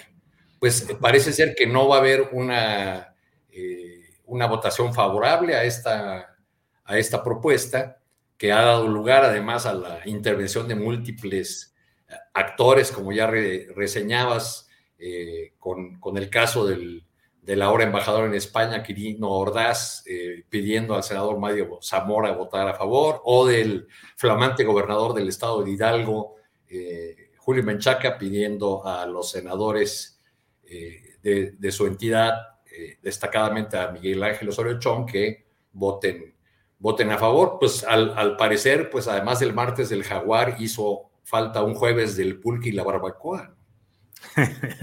pues sí, Gracias, Arturo. Alberto Nájar, eh, lo que opine sobre este tema y estamos por tener la información directa, que la tendremos en unos minutitos. El gobernador electo de Tamaulipas, Américo Villarreal Anaya, denunció que el mandatario Francisco García Cabeza de Vaca ordenó a un juez estatal girar nueve órdenes de aprehensión contra él y contra parte de las personas que integrarán su gabinete. Dijo que esto lo hizo el juez de control Miguel Moreno Castillo eh, y recibió las instrucciones para detener al alcalde de Victoria, Eduardo Gataz Báez, el político Carlos Cantú Rosas Villarreal, el dirigente del Partido Verde, Manuel Muñoz Cano, entre otras personas. Ya tendremos en unos minutitos la información puntual. Alberto Nájar, sobre este asunto del Senado y sus discusiones y las posposiciones, si es que se dan, ¿qué opinas, Alberto? Pues mira, yo creo que ya se esperaba que fuera así de intenso este jaloneo desde muy bueno, desde ayer. Estaban ya en la dinámica de la pepena, esa tan tradicional costumbre de la política mexicana, y bueno, lograron atraer al senador Paz del Partido Acción Nacional, que, que tú mencionabas, que participó en esa bacanal en Puerto Vallarta, según recuerdo. Sí, sí. Eh, no sé si tú mencionabas que él fue el que inventó ese grito de ánimo, Montana. No, no, no, eh, parece que fue otra persona, eh, pero ese era el grito distintivo de esa reunión, el ánimo Montana, Alberto. Pues ánimo, es lo que le va a faltar también a este senador, porque pues a cómo van las cosas, parece que no le va a servir de mucho el haberse pasado a las filas de, Morena, al menos no por ahora. Yo, yo ¿Cómo, ¿Cómo, no, Alberto? ¿Tú crees que se pasa por este voto? Se pasa porque las encuestas ahora dicen que Morena va a ganar la gubernatura de Yucatán. Y es lo que él quiere. Habrá que, habrá que preguntar o habrá, habría que saber si Mario Delgado le preguntó a la militancia de Morena en Yucatán este, eh, si quería darle esta cálida recepción al senador Paz, eh, quien fuera pareja sentimental e incluso padre de una hija, un hijo de, de la eh, dirigente del PAN, Cecilia Patrón. Sí, así es. es, parte de, una familia panista de abolengo en, Yucatán. Perdón. Que el episodio de Vallarta provocó ese divorcio e impidió que Raúl Paz fuera candidato a presidente municipal de Mérida por el escándalo que se hizo. Pero en fin, Alberto, por favor. No, yo me refería al día de hoy nada más. No, el futuro político, por supuesto, que por, algo se pasó para allá. Si, no es nada más una situación de, de, su mero interés por el futuro de México, como él argumenta. Yo creo que ahí el, tema todavía falta un rato por ver. Eh, yo creo que todavía falta que saquen el cochinito por parte del, grupo parlamentario de Morena y empiecen la, tarea de convencimiento. Veía yo un tuit de Roberto Madrazo eh, hace en, la mañana que mencionaba más o menos por dónde podría irse, creo yo, esta, la, de quiénes serían los objetivos, los senadores objetivos de la pepena de Morena. Él menciona en su tweet, dice, senadores del PRI, Manuel Añorbe, Mario Zamora, Verónica Martínez y Carlos Aceves no traicionen a sus electores. Dice eh, Roberto Madrazo, aquí uno de los personajes que, cuyo adjetivo traidor lo ha acompañado desde hace décadas. Pero en fin, yo creo que esto todavía está por verse.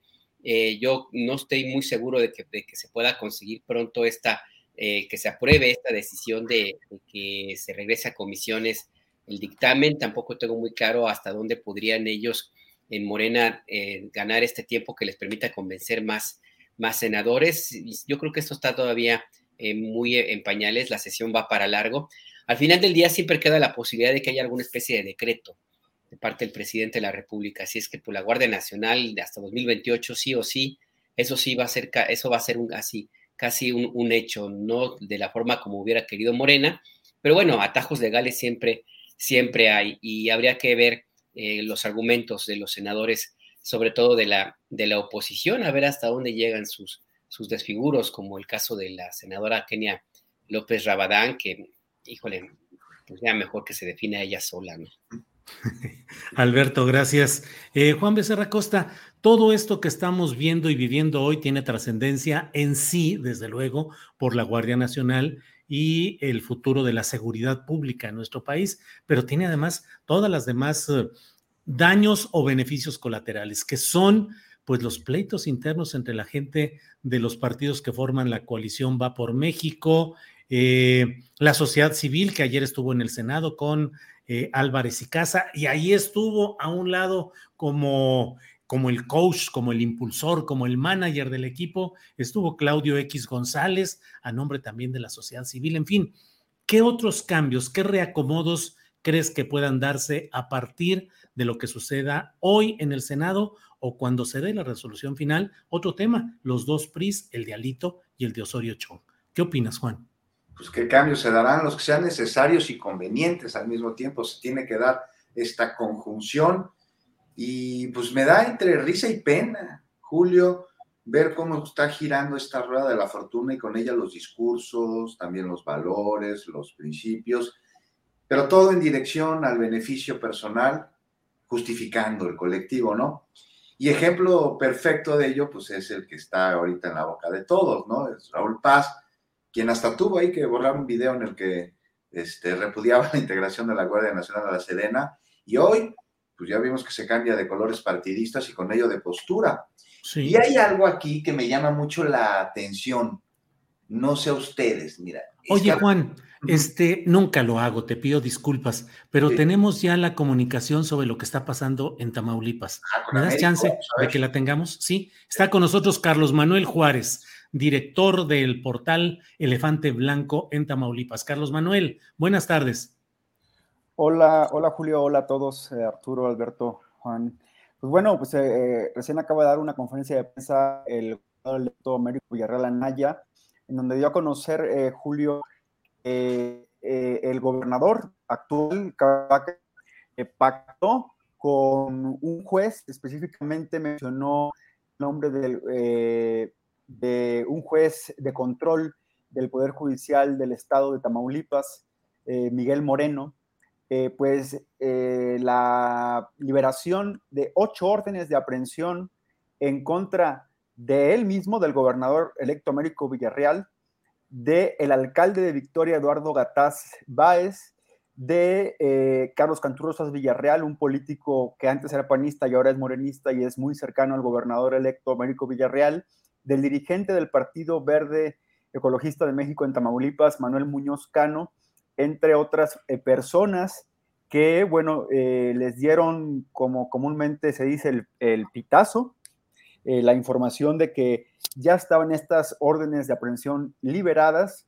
en el caso de la orden de aprehensión de Américo Villarreal Anaya, es justamente por la información que se publicó en el Universal el lunes en la columna del periodista Héctor de Mauleón, en donde mencionaba que Américo Villarreal había recibido dinero eh, del cártel del noreste a través de un financiador eh, que era, es conocido del senador José Narro. Y bueno, por este, por este motivo, pues es la orden de aprehensión en contra de Américo Villarreal. Estamos a nueve días del cambio de gobierno y Américo Villarreal pues menciona que también le parece muy sospechoso que el Tribunal Electoral del Poder Judicial de la Federación no quiera resolver, eh, dijo él, que no resuelva ya y, siga postergando eh, la última impugnación eh, que puso el PAN en contra de la victoria de Américo Villarreal. En fin, esta es la noticia que acaba de dar y un panorama que todavía se ensombrece más. lo que hemos reportado es que la guerra legal que ha interpuesto Cabeza de Vaca para que el gobernador Américo Villarreal el gobernador electo eh, pues no llegue o llegue minado y llegue muy confrontado eh, y, con muchos menos apoyos de los que eh, al parecer tenía hace unos meses, pues se mantiene y creo que llega a su punto más álgido. Dice, dijo Américo Villarreal que no se va a amparar, que no sabe por qué se debe amparar, que no debe nada, y también, pues bueno, dijo que va a pedir ayuda, va a pedir ayuda al gobierno federal, porque dice que ya las cosas se salieron de control. Gracias, Carlos Manuel. Eh, dijo si habrá alguna protección especial en lo inmediato, en lo que llega el gobierno federal en su auxilio, se protegerá, se hará alguna cosa el gobernador Américo Villarreal, gobernador electo. No mencionó si va a interponer algún amparo. Él dijo que simplemente eh, la asesora jurídica Tania Gómez es la que decidirá eh, cuáles acciones. No mencionó tampoco si los alcaldes, si Carlos Canturrosa se van a amparar eh, también se habla de que el intento eh, de que los otros eh, órdenes de aprehensión son en contra personajes que ya están perfilados para ser parte de su gabinete. Solamente me dijo que el próximo lunes presenta su gabinete, se mantiene en esa, en esa postura de seguir adelante con su trabajo, a pesar de que el tribunal no ha fallado pues, la última impugnación y que, bueno, el ambiente se pone muy violento en esta guerra legal política en Tamaulipas. Carlos Manuel Juárez, agradecemos mucho la puntualidad y la oportunidad de tu información y estaremos atentos. Gracias, Carlos Manuel. Julio, buena tarde a todos también. Saludos. Gracias, hasta luego. Alberto Nájar, nomás te vi que pusiste así ojos como diciendo, órale, pero le toca el turno a Juan Becerra Acosta sobre este tema o sobre el que estábamos comentando. Juan, lo que desees, por favor. No, pues complicadísimo lo que estábamos viendo a 10 días de que rinda protesta Américo Villarreal, allá en Tamaulipas, ya veíamos que García Cabeza de Vaca aplicó la, operación Tortuga, ¿no? Para dilatar el proceso entrega-recepción allá en ese estado, eh, que está absolutamente en ruinas en cuanto a las finanzas se refiere, endeudadísimo, no le están pagando al magisterio, a personal que trabaja en distintas dependencias del Estado y este, pues se torna súper complicado esta, este cambio de, gobierno en este estado tan azotado por gobernantes corruptos y por el crimen organizado, coludidos con ellos, de preocupar enormemente la liberación de estas ocho órdenes de aprehensión por lo señalado por Héctor de Mauleón a través de su columna, una columna que carece absolutamente de cualquier tipo de rigor periodístico, que incluso ya fue desmentida la fuente por el embajador de los Estados Unidos y que tú pues, hace unos minutos ya hablabas sobre una disculpa que no es disculpa de Héctor, de Mauleón al respecto, pues, me parece muy, muy, muy delicado, querido Julio. Vamos a ver cómo, cómo evoluciona en el transcurso del día lo de estas órdenes de aprehensión. Sí, sí, sí. Y a ver qué hace Américo. Imagínate que lo detengan. Imagínate, sí, sí, es así, de esos escenarios increíbles. Alberto Nájar, sobre este tema, ¿qué opinas, por favor? Mira, pues del tamaño de, las, de la desesperación que exhibe este todavía gobernador Francisco Javier García Cabeza de Vaca y el grupo político que lo, que lo apadrina, pues es el tamaño de los cadáveres que tienen en el closet o en los closets. Yo creo que ahí debe haber muchísimo de oscuro y de corrupto y de, todo lo que gustes y mandes que están tratando de, proteger, porque esto no lo veo nada, no, no se queda nada más en un berrinche o en una cuestión de querer conservar el poder hasta el último minuto. Yo creo que estos van a, van a, están tratando de esconder algo y habrá que revisar lo que dicen las versiones periodísticas no desmentidas de que ya están invirtiendo una buena parte del presupuesto que les queda por administrar en el gobierno de Tamaulipas para comprar trituradoras de papel, porque parece que están destruyendo todo lo que se y mandes de documentos oficiales para no entregarlos a, al, gobierno que va, que va a entrar. Y ojalá que todo se quedara en este amago legal, porque conociendo a la calaña de los personajes que apadrinan a García Cabeza de Vaca, el calderonismo, son capaces de irse a los extremos. No hay que olvidar que fue un sujeto, el jefe de esa secta, en la que, el que provocó el mayor baño de sangre en la historia reciente de este país. Así es. Em, Arturo Cano, ¿qué opinas sobre este tema? Recordemos que en su momento en Tamaulipas fue ejecutado el candidato del PRI a gobernador Rodolfo Torre Cantú, eh, que era el virtual ganador a una semana o diez días también de, de, las elecciones de Tamaulipas a las que estaba encaminado a ganar por los métodos tradicionales del PRI, es decir, había todo el dinero y todo el respaldo para que él fuera el siguiente gobernador, Rodolfo Torre Cantú, y yendo de la casa de su padre rumbo al aeropuerto de Ciudad Victoria, le salió un comando que en un minuto o menos de un minuto eh, lo sacaron, los arrodillaron y los ejecutaron a él y a otras personas que iban con él a bordo de una camioneta. Entró luego al relevo su hermano Egidio, creo que era el nombre, Egidio Torre Cantú, que vivió atemorizado todo el tiempo en Palacio de Gobierno con su eh, chaleco antibalas y figura meramente decorativa, dejando que gobernara quienes gobiernan, ya han seguido gobernando en Tamaulipas, que son esos factores oscuros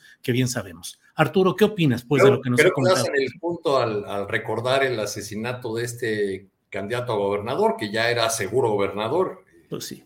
Dado los, los usos y costumbres de, de aquel momento, eh, porque eh, a lo que nos lleva es a, quién manda realmente en esa entidad desde hace tanto tiempo. Y, y, también a otra pregunta, eh, desde que comenzó este, esta confrontación del gobierno federal con el señor Cabeza de Vaca, ¿ha habido gobernador en, en Tamaulipas? ¿Ha habido alguien que pueda dedicar su tiempo a la gestión de gobierno, a la supervisión de las obras, a, la educación, la salud o todas las tareas que tiene a su cargo un gobierno estatal?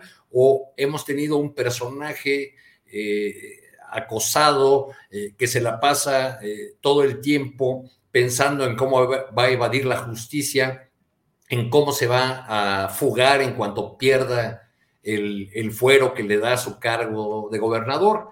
Y asistimos también, por desgracia, pues otra vez a, un ejemplo burdo, grosero, eh, miserable del uso político de la, de la justicia y eh, que lleva el debate público a un tema de, de, creencias, de si alguien le crea Cabeza de Vaca o le crea a Villarreal, eh, y una guerra de lodo que por desgracia se puede traducir también ya en expresiones de, de violencia o, en expresiones tan crudas como esto de llegar a eh, detener a un eh, gobernador electo sin que por otro lado, y, y aquí también hace falta notar la, la responsabilidad de la autoridad electoral del tribunal, que no ha dado su, su resolución definitiva sobre el caso de la, de la elección de Tamaulipas. Entonces, pues creo que preocupante por donde se le vea, porque lo veo como un foco rojo y como un anticipo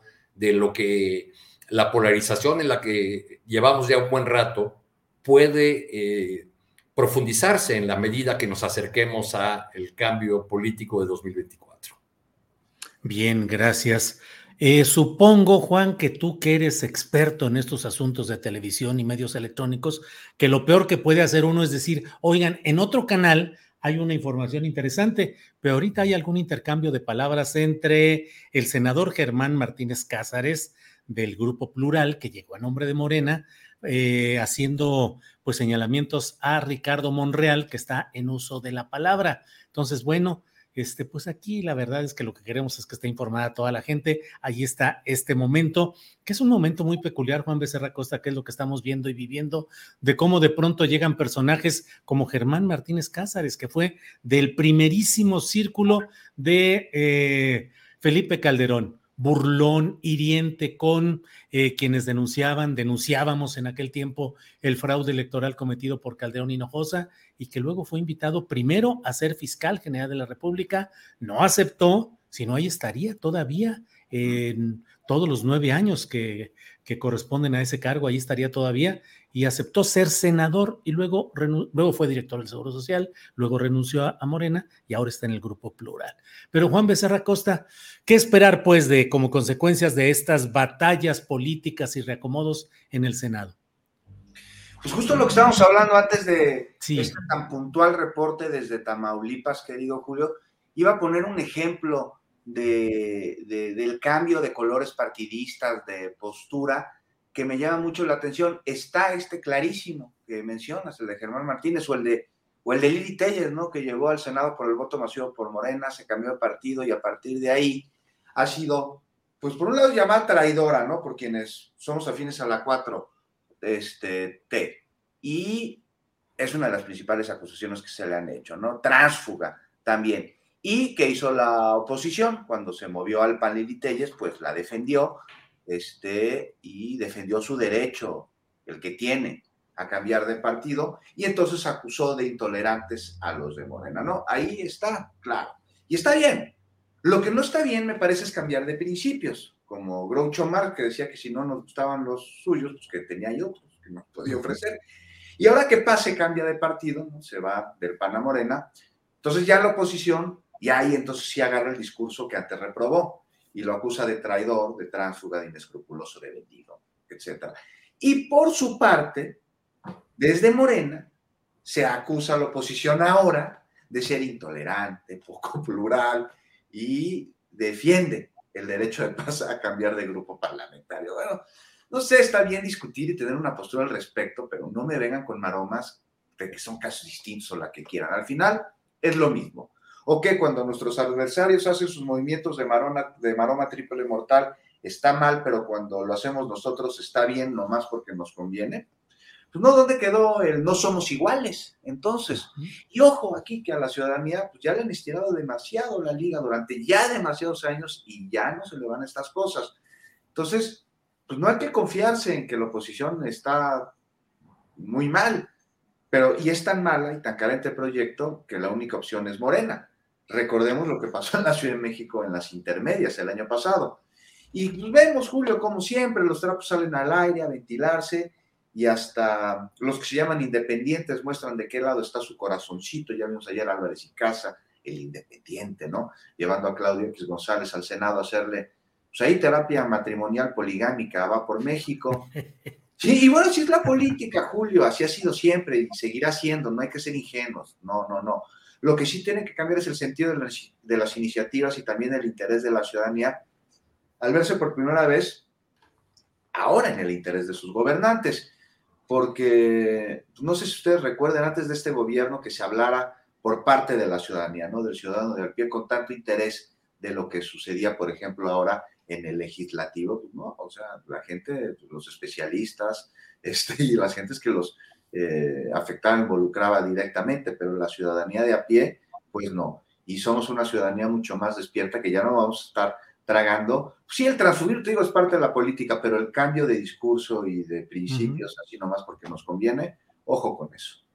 Gracias, Juan. Alberto Nájar, mm, me parece que en un momento crucial de la discusión política, legislativa, ideológica, y que es una buena oportunidad para que los opositores a la 4T presentaran un frente muy importante y se notara un liderazgo y se notaran figuras realmente fuertes en la defensa de esas posiciones, la verdad es que creo que no está caminando.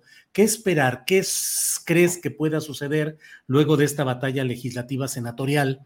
En los resultados sean los que sean, el hecho es cómo queda el PRI, cómo queda el PAN, del PRD ya ni hablar, cómo queda esa oposición.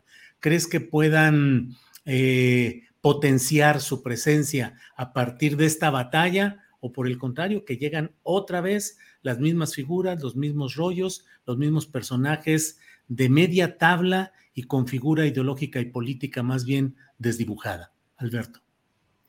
Híjole, Julio, pues es que a mí me da pena ajena lo que está ocurriendo con la oposición.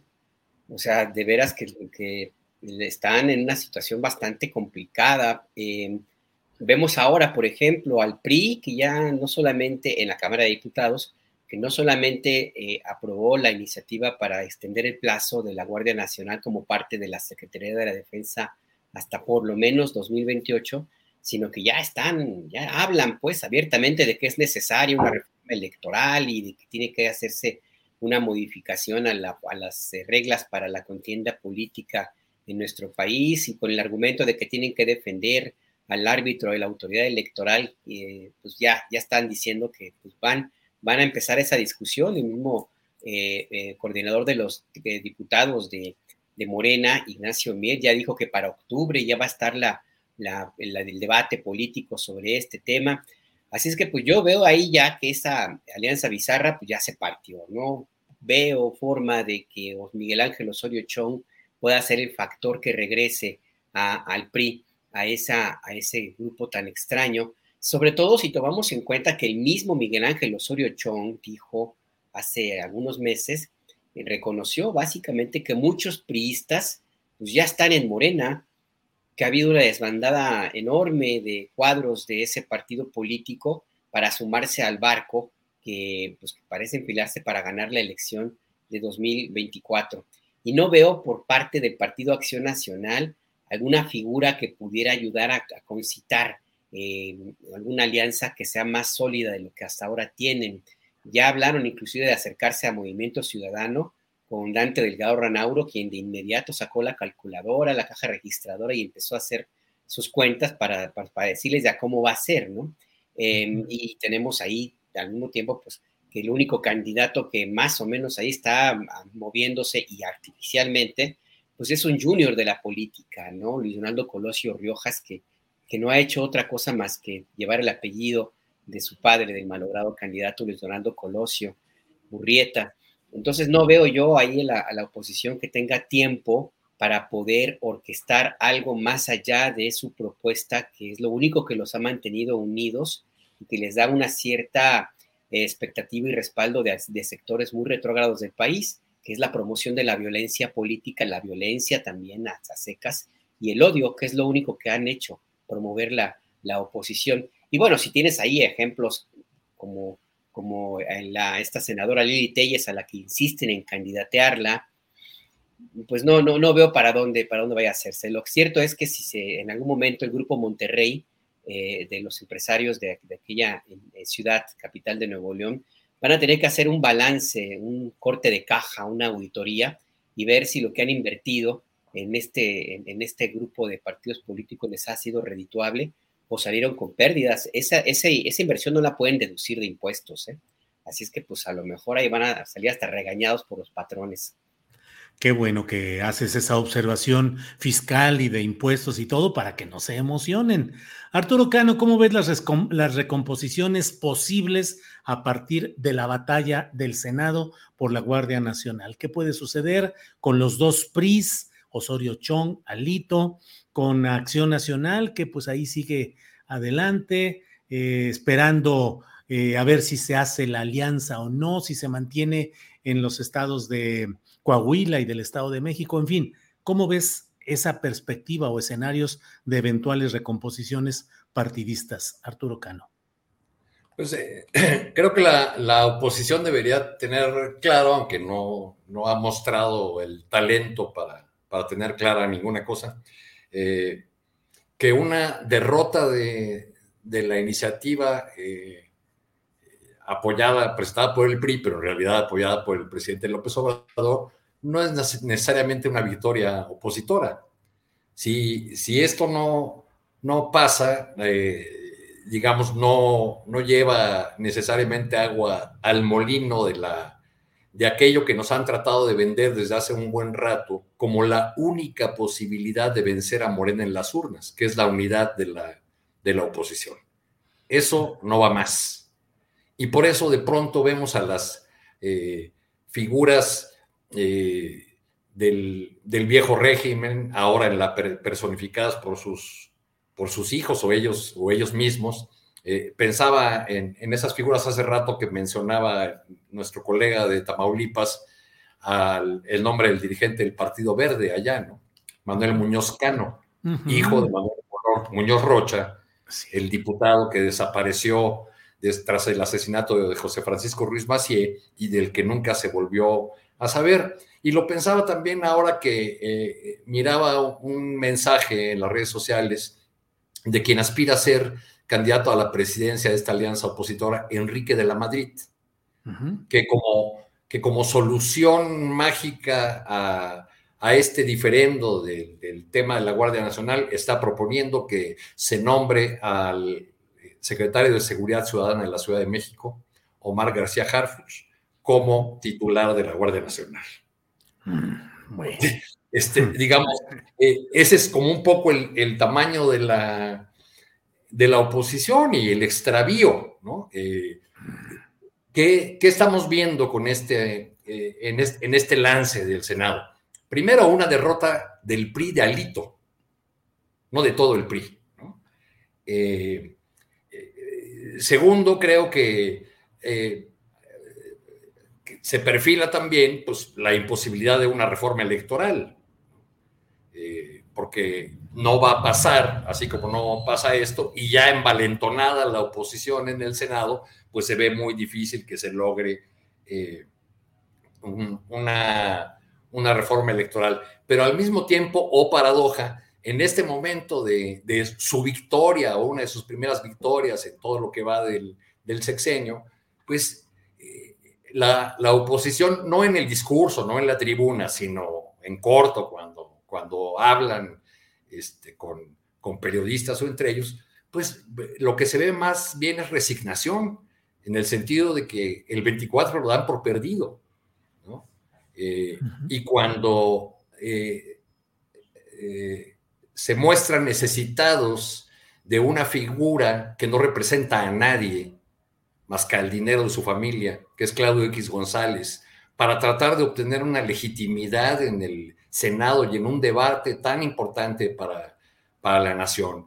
Y cuando llevan a este personaje a, la Cámara de Senadores eh, y lo presentan como el dueño de la señora sociedad civil, pues eso exhibe eh, no fortaleza, sino la debilidad y la pequeñez de una oposición que no está a la altura de, del reto o de los retos que tenemos por delante en el país.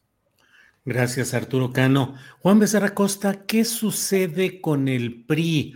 ¿Crees que Miguel Ángel Osorio Chong, ex gobernador de Hidalgo, ex secretario de Gobernación con Peña Nieto, el, personaje que disputó hasta el final la candidatura de contra José Antonio Mid, la candidatura presidencial 2018, se convertirá en un personaje de que, que sostenga la alianza con el PAN y lo que queda del PRD. Eh, tendrá expedientes oscuros que lo hagan bajarle un poquito a su protagonismo. ¿Cómo ves esos escenarios, Juan Becerra Costa? Lo de expedientes oscuros no lo sé, Julio. Eh, si existan como tal los expedientes o si puedan estar en manos de quien los pudiese hacer públicos.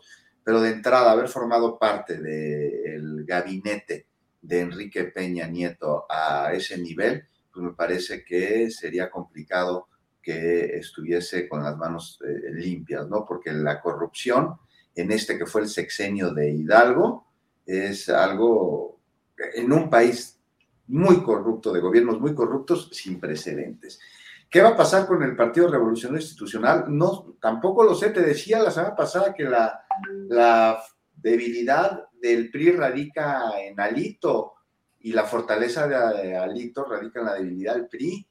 Y este, vamos a ver de qué lado se acomoda el pragmatismo en el tricolor, este, en un tricolor dividido que no se crea ni se destruye, que solo se transforma.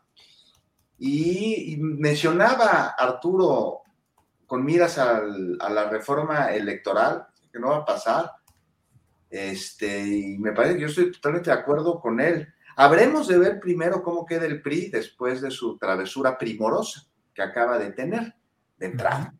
Y ya luego, pues, dudo que vaya a haber primor con respecto a la reforma electoral porque este, deja la misma que este, afecta a los amigos del PRI y de Alito y también de Osorio Chong.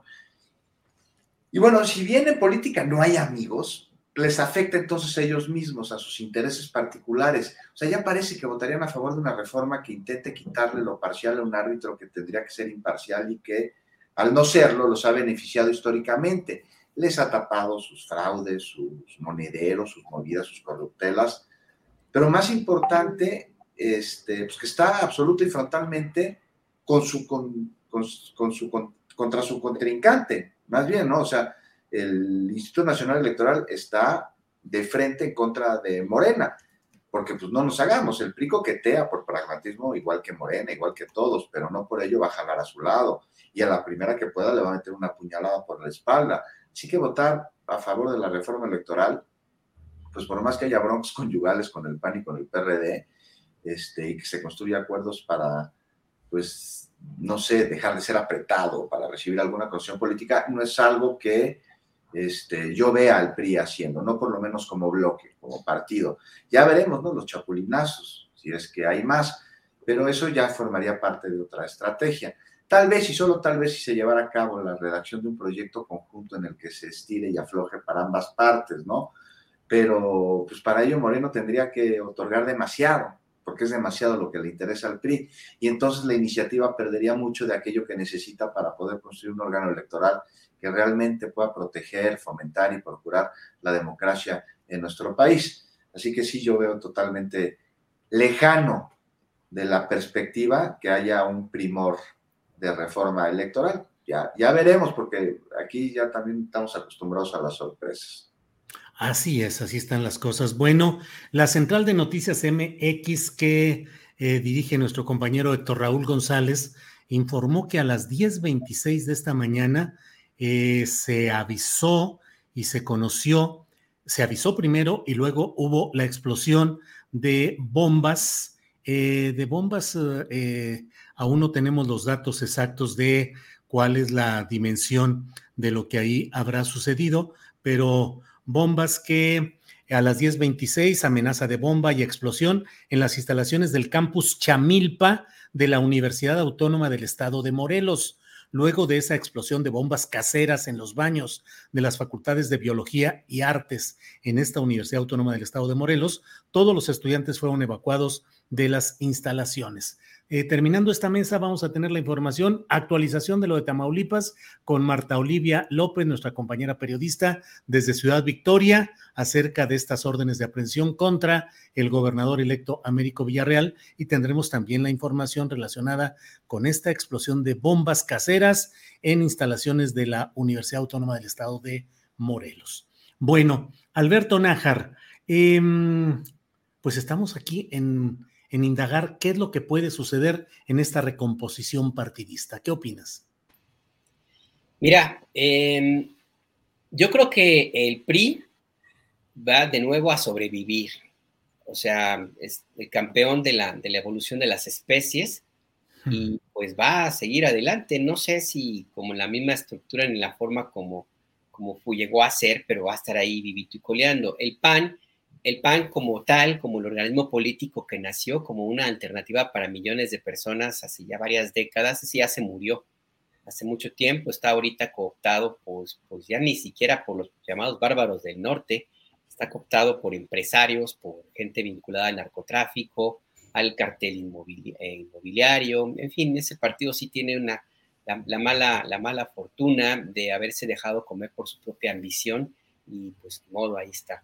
El ganador, creo yo, es Movimiento Ciudadano, que con Dante Delgado a la cabeza, pues ha sabido sortear, sobrevivir bastante bien a, estas, a estas eh, huracanes y ha sabido vender carísimo su amor en el momento adecuado, con una promoción muy desvergonzada de candidatos, eh, aprendió de todo, las mañas del PRI, donde, donde militó Dante Delgado, las mañas de, y la corrupción del Partido Acción Nacional, del que fue aliado, y por supuesto del ejemplo eh, pro empresarial y pro intereses sin escrúpulos del Partido Verde Ecologista, eh, que también creo yo va a seguir como una rémora ahí atado al movimiento de regeneración nacional. A mí lo que me llama la atención es que estamos ante, creo yo, ante el inicio de una eh, nueva clase política, no necesariamente nueva, me refiero a que tenga un origen eh, de hace poquito tiempo, sino que se, se, viste con otra camiseta y que de una u otra forma pues empieza la construcción de un modelo eh, político y educativo, ojo, educativo de, país, también muy cercano a lo, a, lo, que el proyecto de la 4T, cualquiera que sea la definición que le quieran dar, pues empieza a, a perfilar. Y yo creo que el momento decisivo, pues va, no va a ser el 23 en el Estado de México ni Coahuila, yo creo que va a ser el, el 2024. Habrá que ver cómo se van a poner los, los trancazos ahí adentro de, de, Morena. Por lo pronto veo ya dos posiciones allí muy claras que siempre han estado allí. Ya Dan Augusto parece que empieza a replegarse en favor de Claudia Sheinbaum. Y bueno, Marcelo Ebrard, que está también ahí haciendo todos sus esfuerzos y que en algún momento tendrá que tomar la determinación de si sacude o no el respaldo que empiezan a darle, no solamente Ricardo Monreal, sino también muchos de los medios opositores que, ojo, no hay que perderlo de vista, lo tratan bastante bien, ¿eh? A, Ebrar no lo tocan ni con el pétalo de una calumnia. Yo creo que están a la espera de que, de que si es el candidato, creen que con él se van a poder, a poder entender, entender. Pero bueno, todo eso que te cuento es como una especie de fotografía como lo veo ahorita, Julio, porque la verdad, como bien dice Juan, pues estamos acostumbrados a las sorpresas, así es que pues al ratito algo, algo nos resulta, a lo mejor Lili Telles se convierte en alguien menos vociferante, no sé, igual la postura como candidata en esa desesperación, en esa idea de que, si es Claudia necesitaría una mujer para hacerle contrapeso, ella misma ya se asumió como ese papel, la pana de arco de la oposición, en fin. Alberto, gracias. Arturo Cano, eh, independientemente del curso que llevamos con estos temas, déjame decirte que vi un tuit tuyo en el que pusiste de experto en geopolítica a consejero de imagen en una sola lección. Y está la fotografía famosa ya de la selfie que se tomó eh, Marcelo Ebrard con su esposa en los funerales de la reina eh, de Reino Unido. Eh, ¿Qué nos dices además de lo que ya pusiste en ese tuit, Arturo Cano?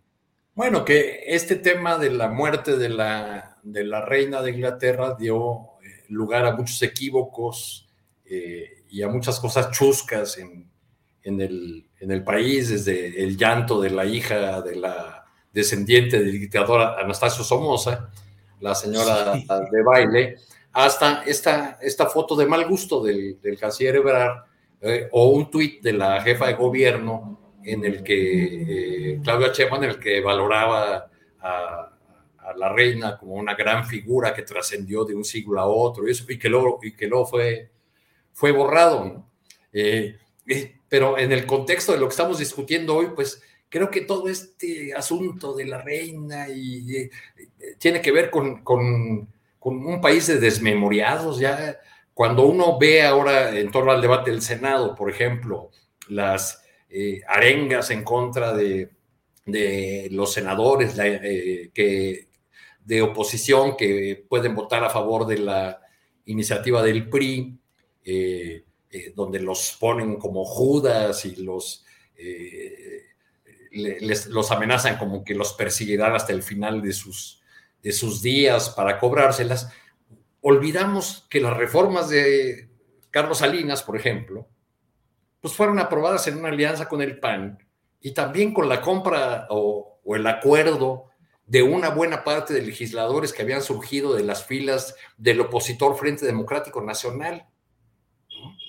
Este, aunque quizás solamente quienes leíamos de niños a las columnas de Julio Hernández nos enterábamos, por ejemplo, de asuntos como... ¿Qué pasó, Arturo? Ya me metiste gol gacho, pero bueno. así que, o, recordamos asuntos como aquella... Picapiedra me sentí. Así Pedro Picapiedra haciendo la columna, así con cincel sobre una roca. Arturo. Mandabas, por, mandabas por Telex, ¿o no? Sí, sí, yo sí, claro, claro que mandaba por Telex y dictaba por teléfono. Cosas como aquella de una diputada, creo Celia Torres, lanzándole un puño de monedas a Rafael Aguilar Talamante. Sí, sí, sí. ¿Cuántos senadores del FDN no se pasaron al salinismo y aprobaron las reformas? Porque las reformas salinistas modificaron en gran medida el andamiaje de la Constitución. ¿Y a poco eh, Peña Nieto no hizo también pactos, alianzas, rejuegos? Para lograr la aprobación de sus alianzas, incluso eh, logró que eh, figuras de la oposición eh, aprobaran con discursos, no solamente con su voto, con discursos a favor, algunas de sus propuestas centrales. ¿O que ya nos olvidamos de Mario Delgado en la tribuna del Senado, hablando bien de la reforma educativa de Enrique Peña Nieto, que ahora llama sin ningún disimulo y sin ningún problema, porque piensa que todos somos desmemoriados, la mal llamada reforma educativa. En fin, esta es la, política que nos ha tocado, no más que recibir, que ver que, que Morena reciba a, eh, a, personajes como el senador Paz, pues no nos hace mucho sentido eh, con eh, la promesa de purificación de la vida pública con la que llegó este, este gobierno. Pero bueno, pues son las exigencias de la realidad política, se, se dirían. Gracias, Arturo Cano. Son las 2 de la tarde con 55 minutos. Se nos ha ido el tiempo en esta mesa de periodismo. Debería ser el espacio para los postrecitos, pero no resisto, Juan Becerra Costa, preguntarte qué opinas de esta propuesta del gobernador de San Luis Potosí, Ricardo Gallardo Cardona, que propone castración, dijo capar, vamos a capar en San Luis Potosí a los violadores y además propuso pena de muerte para los feminicidas. Y en un discurso muy enérgico, así en un tono, eh, aquí va a haber mano dura y necesitamos mano dura. ¿Qué opinas, Juan Becerra Costa? No, pues absolutamente lamentable, retrógrado, este, fuera de lugar.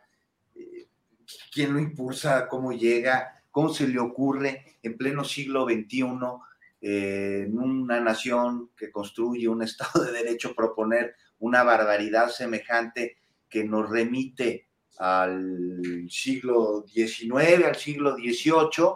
Este, no, me parece ridículo este, que en vez de estar discutiendo temas de derechos humanos, temas progresistas, este, temas que garanticen derechos a la totalidad de la ciudadanía, hazme el favor, castrar a, quien esté señalado de cometer este delito, penas de muerte. Pues es como los, los, los este, del verde ecologista que se reúnen en la Plaza de Toros, ¿no? Nada más que aún más bárbaro, aún más salvaje. Este, no, pues que alguien lo ponga en, en su lugar. Me parece que por lo pronto la opinión pública lo está haciendo y este, pues perdió el piso completamente y sacó pues un cobre paleolítico con estas declaraciones, querido Julio. Pues fuera de lugar, totalmente. O sea, ni en Estados Unidos, así te la pongo, que, que, ya viste que este, eliminan el derecho de la mujer a decidir sobre su propio cuerpo, ni allá se atreven a hablar de, castración, a pesar de que en varios estados sí hay pena de muerte. Gracias, Juan Becerra Costa. Eh, Alberto Nájar, eh, por favor, em, queda el espacio para un postrecito. Vas a hacer la envidia de los compañeros porque solo va a haber postrecito para ti. Lo que tú nos digas ya en esta parte final, Alberto, por favor. Mira, pues nada, rapidísimo, pues todo parece indicar, según está la sesión en el Senado de la República, que Ricardo Monreal, como todos los gatos, cayó boca arriba, digo, perdón, cayó de patas, pues cayó bastante bien. Eh, bueno, hasta los panistas le echaron flores, o sea, ya me parece que esto ya es como el alucine, ¿no? Pero bueno, pues por lo pronto parece ser que esta iniciativa no se va a votar, se va a ir a la discusión. El Monreal insiste en que en que él es el adalid del debate y el tiempo y que se le pueden hacer las modificaciones que sean necesarias. Yo no sé si eso realmente le gane votos con quien tendría que ganarle un buen respaldo, que es el presidente de la República, pero bueno, pues por lo menos ya salió como, digamos, con un buen, buen cartel, aplaudido hasta por los, los eh, críticos del Partido Acción Nacional. Tampoco estoy muy seguro que sea para destacar que personajes como este, Lili Telles este, te, esté a ti eh, apoyando, pero bueno, vimos hoy mismo la resurrección de este personaje que, pues por lo que veo, va a seguir dando mucha lata. Hasta hace unos días parecía que estaba a punto de, estar en el hoyo político y míralo, ahí anda de cara al sol. Pues sí, habrá que ver en Palacio Nacional si hubo aplauso o no, que finalmente en la carrera política de Ricardo Monreal, pues también habrá que ver si esos aplausos recibidos hoy en el Senado son parte de una estrategia ah, que así se camina y así la ejecutó Ricardo, o le va a merecer eh, malquerencias mayores a ver si no lo, veremos, lo veremos en el tono de la mañanera. Sí, sí, sí. Afortunadamente tenemos ahí de inmediato. Perdón, a veces no pasa de los aplausos a una buena aplaudida que pueden dar ahí. Así es. Bueno, pues ah, eh, Juan Becerra Costa, muchas gracias por esta ocasión en este miércoles 21. Gracias y buenas tardes. Muchas gracias, Julio. Abrazo a ti, Arturo, Alberto, Adriana y a todos los que nos hicieron el favor de acompañarnos esta tarde. Y nos vemos en ocho días. Sí, señor, y reitero, qué bien te queda esa camiseta, ¿eh? de verdad. Este, además, mucha gente estuvo diciendo qué bien se ve esa camiseta ahí que luce Juan Becerra Costa. Gracias. Alberto Nájar, gracias y buenas tardes. Buenas tardes, Julio, Arturo, Juan. Un abrazo a todos los que nos acompañaron y compren su bolillo porque estamos en septiembre. Sí, sí así es. Arturo Cano, gracias y buenas tardes. Abrazo para todos. Gracias. Bien, hasta luego. Gracias, hasta luego. No se vaya porque enseguida estamos con Adriano Buentello para tener un poco más de información. Eh, bueno, tenemos eh, más eh, organizado ahorita lo que corresponde, déjeme ver tenemos la posibilidad de hablar en unos segunditos más, en unos minutos más, sí. yo dije a las 3.05 ciertamente que pidiéramos la opinión de mm, Marta Olivia López sobre lo que sucede en Tamaulipas, pero mientras tanto le voy comentando acerca de estas informaciones referentes a lo que va sucediendo en el Senado. Em, pues ahora sí que me estoy enterando más por lo que los compañeros están poniendo en el propio chat de por aquí. Eh, Rosalba Hidalgo dice, Ricardo Monreal es un traidor al pueblo de México. Em, Monreal, Tona Díaz dice, Monreal está obligado a hacer algo antes de que AMLO defina al ganador de la encuesta para candidato porque sabe que no va a hacer. Bueno, vamos ya de inmediato con mi compañera periodista Marta Olivia López, quien está en Tamaulipas. Marta Olivia, buenas tardes. ¿Qué tal, Julio? Muy buenas tardes. Un gusto saludarlos y estar aquí presente después de esta rueda de prensa de, de rápido llamada de emergencia a los medios de comunicación. Pues sí, Marta Olivia, ya tuvimos lo esencial. Eh, platicamos con nuestro compañero Carlos Manuel Juárez. ¿Qué actualización hay? ¿Cuál es la perspectiva? ¿Qué sucede, Marta Olivia? Porque a veces no entendemos, digo, la política de Tamaulipas es complicada, pero a veces se pone surrealista. ¿Cómo que orden de aprehensión contra el gobernador electo y contra otros personajes de la política de Tamaulipas, Marta Olivia? A nueve días de que se vaya. Y eso es un hecho, yo creo que Francisco Javier García Cabeza de Vaca quiere quedar en la historia de Tamaulipas, pero por lo más, por cuestiones de las más negativas, Julio. Eh, no, no entendemos primero este proceso de transición bastante atropellado, este, ver a las nuevas autoridades que no tienen que hacer, ver también que los informes financieros que nos muestran lo poco que tienen es de que no hay claridad de cómo se le va a pagar eh, los sueldos, honorarios y demás a nueve mil pensionistas, a los burócratas, a los trabajadores de la salud y a los trabajadores de educación de aquí a diciembre, es decir, del primero de octubre que asuma el nuevo gobierno hasta diciembre.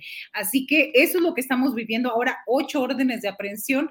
A mí la primera lectura que, que le doy a esto es, me parece, me parece de un Francisco Cabeza de Vaca bastante desesperado, bastante fuera de sí, porque no entiendo cómo puedes llamar a un juez, a una jueza y, ordenarle el poder ejecutivo al poder judicial, ordenarle que liberen ocho órdenes de aprehensión y después se niega esta jueza y dice, ah, te niegas, entonces déjame traigo a otro que sí lo va a hacer. Entonces, me parece que no, eh, está perdiendo todas las formas posibles. Ayer mismo, en un medio de comunicación, este, exigió obviamente, con, con, el pago correspondiente, exigió este, media hora en TV Azteca local para hablar pestes del gobierno electo y para hablar de esta versión fallida que dio a conocer Héctor de Mauleón. Entonces, lo poco que queda de recursos públicos se lo está gastando eh, Francisco Javier García Cabeza de Vaca en, en, esto, en, una, en actos desesperados, me parece, Julio. Marta Olivia, eh, lo que se dijo hoy es que estas órdenes de aprehensión están fundadas en lo que ha publicado Héctor de Mauleón, el columnista, en el Universal, o hay otros temas concurrentes? Fíjate que justo yo le pregunté eso al gobernador electo, Américo Villarreal, que una, que si se iban a me dijo, no, porque no sabemos contra qué, no, no tenemos ningún conocimiento, solamente que hay ocho órdenes de aprehensión. De estas ocho, este, sería una contra él, otra con el alcalde, contra el alcalde de Reynosa, Carlos Peña Ortiz, otra contra el exalcalde de Nuevo Laredo, este, Carlos Cantú Rosas, una más contra el dirigente del Partido Verde Ecologista de, de México, Manuel Muñoz eh, Cano, recordarás el nombre, el hijo de Manuel Muñoz Rocha, y, este, y cuatro personas más. Entonces, dice, no me puedo amparar porque no sé de qué están hablando, de, a qué se están refiriendo, y tampoco, este, pues, no tenemos precisión de nada. Es decir, eh, me parece que el conocimiento les llegó por parte de personal de los juzgados que están preocupados en lo que está pasando en el gobierno de Tamaulipas y escucharon, vieron, eh, supieron de estas reuniones e inmediatamente informaron. Y lo que están haciendo, pues, es poner eh, sobre alerta a este gobierno electo. Lo que sí también este, hay, que, hay que decir también, Julio, que está, hay un estado, está se está quedando un estado bastante terrible en cuestiones de inseguridad. Eh, da la impresión que en al menos 10 municipios, Francisco García Cabeza de Vaca ya les dio, este, eh, ¿cómo se dice? Pues eh, mano amplia a, los GOPES y a los policías estatales para que en complicidad con el crimen organizado están inestabilizando al, al Estado si de por sí ya siempre había hechos delictivos, ahorita al menos en 10 municipios está eh, un poco descontrolado.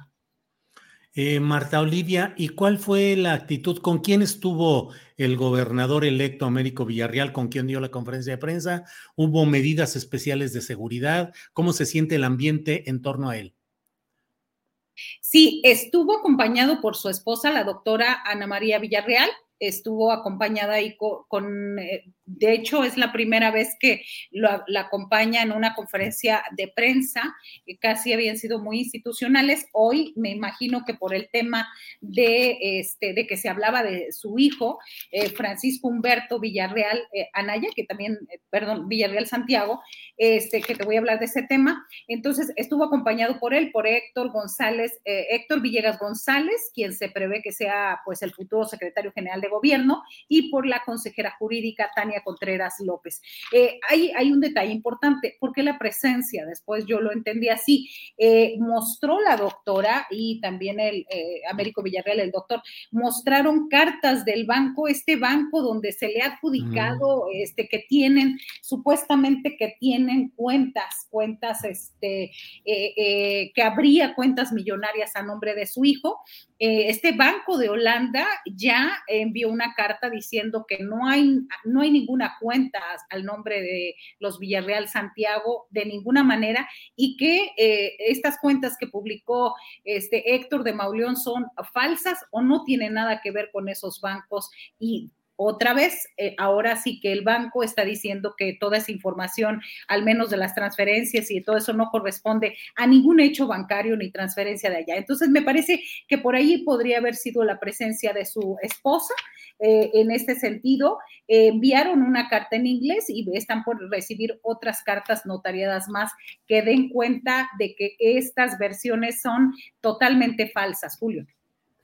Marta Olivia, pues llevamos meses hablando contigo y siempre me queda la sensación de decirte, híjole, está muy complicado el ambiente por allá, violento, peligroso. Años que está sucediendo. Eh, y tenemos meses en los cuales esto se ha acrecentado con esta lucha política y electoral, pero estos días parece que el reloj va marcando los minutos y las horas con riesgo cada vez de que sucedan cosas complicadas. ¿Qué días, qué cierre del calendario electoral tan difícil, Marta Olivia, el que está viviendo por allá? Sí, eh, Julio, bastante complicado y hoy una de las preguntas y una de las sensaciones que nos quedaban ahí a los medios de comunicaciones eh, de esta un poco desesperanza porque a pesar de que el presidente Andrés Manuel López Obrador hoy le manda un mensaje al, gobernador electo de que es este, de que lo conoce, de que sabe de su probidad y todo eso, me parece, Julio, que no es suficiente, no, no hay, yo no percibo un apoyo federal este, grande a Tamaulipas y a los tamaulipecos, y no solamente al gobierno electo, sino a los ciudadanos en general. Cuando hablo de inseguridad, hablo de 10 de los 43 municipios donde está esto desatado. Eh, todo lo que tiene que ver con la frontera, la zona cañera, Yera, eh, Soto La Marina, cerca de donde están la mayor parte de las propiedades de Francisco García Cabeza de Vaca.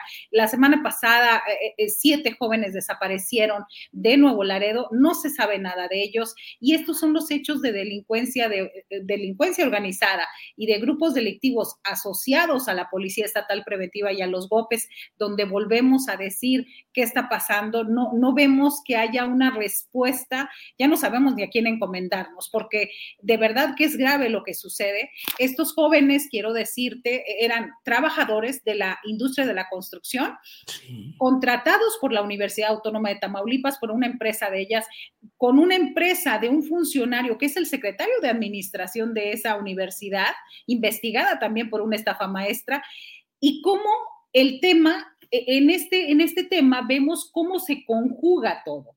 La corrupción política, la corrupción policíaca, la inseguridad y el crimen organizado. Me parece que es, por eso es bien importante eh, seguir denunciando. No ha salido, Julio, de los medios de comunicación locales y estatales. Estamos nosotros denunciando en todas partes donde podamos, porque vienen las familias y nos dicen, ganaban 700 pesos a la semana, caray. O sea, no es posible que jóvenes que no tienen otra forma de vivir se van a trabajar a la construcción a Nuevo Laredo.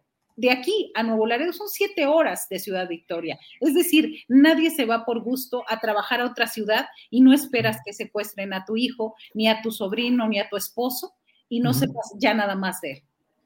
Híjole, terrible, Marta Olivia López. Pues Marta, estaremos en contacto en estos días eh, definitorios y bueno, te envío como siempre un saludo, mi reconocimiento como siempre, como lo digo, por tu valentía y por tu valía. No solo la valentía, sino la valía como profesional. Lo sabes, el aprecio que hay a tu trabajo. Y bueno, pues adelante y seguiremos en contacto, Marta Olivia. Gracias, Julio. Ojalá que ya no haya más novedades de este tipo y ojalá que ya, que ya llegue eh, el tribunal, permíteme nomás decir, el tribunal electoral hasta el 28 define. Entonces, estamos eh, de veras atados, primero por la Suprema Corte que no definía lo del desafuero, y luego después ahora el Tribunal Electoral que hasta el 28 determina. Eh, yo no sé si somos parte de un experimento político o que nos digan, ¿no? Para, para estar preparados, porque me parece que Tamaulipas nos han estado utilizando a los ciudadanos, a los medios y los políticos en medio, todos a nosotros, porque estamos en una total incertidumbre legal, jurídica y ahora de seguridad. Híjole, Marta Olivia, pues seguimos en contacto y como siempre apreciamos mucho el que hayas tenido la amabilidad de tomarnos esta llamada e informar de lo que está sucediendo en Tamaulipas. Marta Olivia López, directora del portal En un 2x3 Tamaulipas. Gracias, Marta Olivia. Gracias, hasta pronto. Hasta luego, gracias. Bien, vamos a seguir adelante porque tenemos más información. Mire, está en la línea telefónica Héctor Raúl González, él es periodista de Morelos y nos informa sobre la explosión de artefactos caseros en baños de la Universidad Autónoma del Estado de Morelos. Héctor Raúl, buenas tardes. ¿Qué tal, Julio? Buenas tardes. Con el gusto de saludarte, como siempre, a ti y el auditorio. Eh, Julio, pues para reportarte esta situación, eh, a lo largo del tiempo, eh, pues decenas de llamadas con falsas alarmas de bomba han sido reportadas a los números de emergencia. Por supuesto, esto ha provocado constantemente el desalojo de instituciones públicas, juzgados, eh, propias eh, instituciones universitarias, edificios públicos, pues. Pero hoy nuevamente surgió una llamada de este tipo a las 10.26 de la mañana, Julio, pero esta vez, inmediatamente después de la llamada, se detonó, se escuchó la, detonación de dos artefactos explosivos en los baños de dos eh, pues facultades, dos escuelas bien lo decías, de la máxima casa de estudios de Morelos, la UAM. Tras este reporte que se hizo vía telefónica, Julio, elementos de la Dirección de Atención a Emergencias y Desastres pertenecientes a la Coordinación Estatal de Protección Civil se desplazaron hasta, la, hasta el campus Milpa de la, de la UAM para coordinar los trabajos de atención de la emergencia con pues, los trabajadores de protección y asistencia de la propia universidad. Al llegar al sitio, Julio, pues, fueron informados, les confirmaron el registro de dos explosiones, por lo menos, en los baños, en los sanitarios de las facultades de ciencias biológicas y de artes. Encontrado en el lugar, Julio, dos artefactos caseros que fueron detonados por una reacción química. Posteriormente, una vez que esto se confirmó, las autoridades evacuaron a 3.969 personas, entre estudiantes, maestros, personal administrativo de estas dos escuelas y de edificios pues, cercanos, para, eh, pues, como medidas preventivas, para evitar eh, alguna, algún otro incidente. Posteriormente, Julio, arribaron binomios caninos de la Comisión Estatal de Seguridad para rastrear otras instalaciones ante la posibilidad de que hubiera más artefactos explosivos, los cuales, pues hasta el momento, han sido eh, descartados.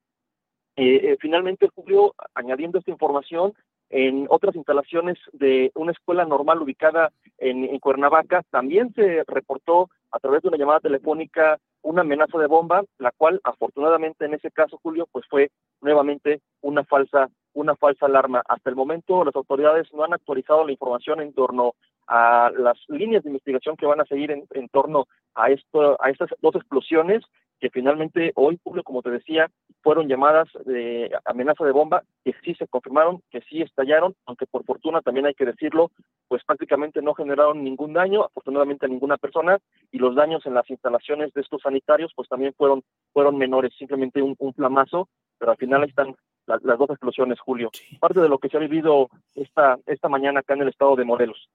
Gracias, Héctor Raúl González, periodista de Morelos, del estado de Morelos. Pues, Héctor Raúl, en esa etapa que dices que ha habido múltiples eh, llamadas amenazando con estallidos en instalaciones públicas, universitarias, juzgados, eso mm, ha sido en cierto tiempo reciente, eh, se ha acrecentado. ¿Cómo ha ido todo eso, Héctor Raúl? Ha ido incrementando, Julio. Eh, hace años, recuerdo que podíamos reportar eh, una o dos incidentes de este tipo quizá al año, quizás hasta menos, pero al paso del tiempo, Julio, cada vez son mucho más frecuentes. Eh, recuerdo hace eh, al menos unos cinco años en una tienda departamental hubo una amenaza, posteriormente de manera extraoficial los propios trabajadores de esta tienda reportaban que esto había sido producto un empleado que había sido despedido y que ellos atribuían de manera extraoficial a esta persona esta llamada de, de, esta amenaza de bomba, ¿no? Que había reportado. Esa fue una de las, primeras que, tuve eh, cobertura, Julio, y a lo largo del tiempo, bien lo señalas, eh, ha habido un incremento, eh, en, principalmente cuando se llevan a cabo juicios, los abogados acá en el estado de Morelos han pues, denunciado, han hecho público que ya empieza a formar parte de una estrategia de algunos abogados, en el caso de los juzgados, pues para retrasar audiencias. Ante alguna circunstancia jurídica, pues han optado en algunos casos, creo que son declaraciones eh, mediáticas, Julio, que no, no, han, derivado en investigaciones, pero que eh, ocupan o pueden ocupar esta estrategia pues para que la audiencia se, se aplace, eh, se, se, posponga y poder de alguna manera obtener algún beneficio, aunque sea temporal, en el, en, el juicio. También en, las, en, algunas instituciones educativas, Julio, te decía, ha habido este reporte y también algunas autoridades han señalado que esto obedece pues a, entre bromas pues de mal gusto, digamos que incluso están tipificadas como delito en el estado de Morelos, pero que obedecen también alguna estrategia de algunos estudiantes para eh, eh, evitar la clase o algún posible, la aplicación de algún posible examen. Eh, sin embargo, lo que nos han dicho las autoridades, Julio, es que a pesar, a pesar de esta incidencia de falsas alarmas, pues las autoridades, cada una de ellas se las toman en serio, justamente como hoy, pues ante la posibilidad de que cualquiera de estos casos pueda tratarse de una amenaza seria y real, como la que ocurrió hoy, afortunadamente sin daños, pero que finalmente se están concretando, Julio. Bueno, Héctor Raúl González, pues muchas gracias por esta información y seguimos atentos a lo que suceda en el estado de Morelos. Gracias, Héctor Raúl. Al contrario, Julio, buenas tardes, un abrazo. Gracias. Bueno, pues esto es, mire, tenemos eh, un video de lo que ha sucedido por allá, que es cortesía precisamente de la central de noticias que dirige Héctor Raúl González. Por favor, Andrés.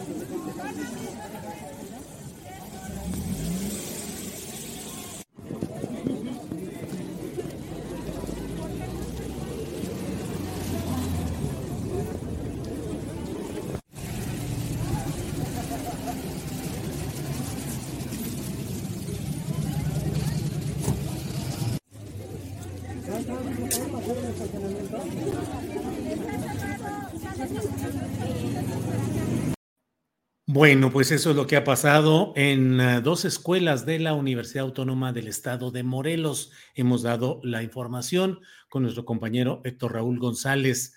Bueno, pues vamos a seguir adelante y eh, pues creo que es la información sustancial. Ya hoy en la noche, a las nueve de la noche, en la videocharla astillada podremos comentar acerca de lo que está sucediendo en el Senado, donde continúa la discusión sobre este tema de la Guardia Nacional. En estos momentos habla el senador Dante Delgado, el accionista principal de Movimiento Ciudadano, eh, que está enérgicamente ahí planteando algunas cosas. Iremos, haremos un repaso y una síntesis de lo que ha sucedido hoy a las nueve de la noche en una videocharla astillada.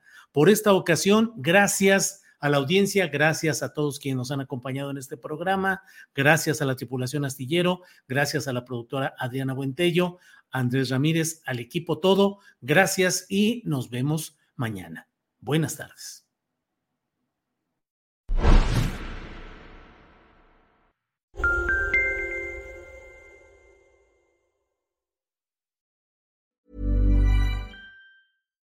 Hi, I'm Daniel, founder of Pretty Litter. Cats and cat owners deserve better than any old-fashioned litter. That's why I teamed up with scientists and veterinarians to create Pretty Litter. Its innovative crystal formula has superior odor control and weighs up to 80% less than clay litter. Pretty Litter even monitors health by changing colors to help detect early signs of potential illness. It's the world's smartest kitty litter. Go to prettylitter.com and use code ACAST for 20% off your first order and a free cat toy. Terms and conditions apply. See site for details. Hey, it's Paige DeSorbo from Giggly Squad. High quality fashion without the price tag? Say hello to Quince. I'm snagging high end essentials like cozy cashmere sweaters, sleek leather jackets, fine jewelry, and so much more. With Quince being 50 to 80% less than similar brands. And they partner with factories that prioritize safe, ethical, and responsible manufacturing. I love that. Luxury quality within reach. Go to quince.com slash style to get free shipping and 365 day returns on your next order. Quince.com slash style. Para que te enteres del próximo noticiero, suscríbete y dale follow en Apple, Spotify, Amazon Music, Google o donde sea que escuches podcast. Te invitamos a visitar nuestra página julioastillero.com.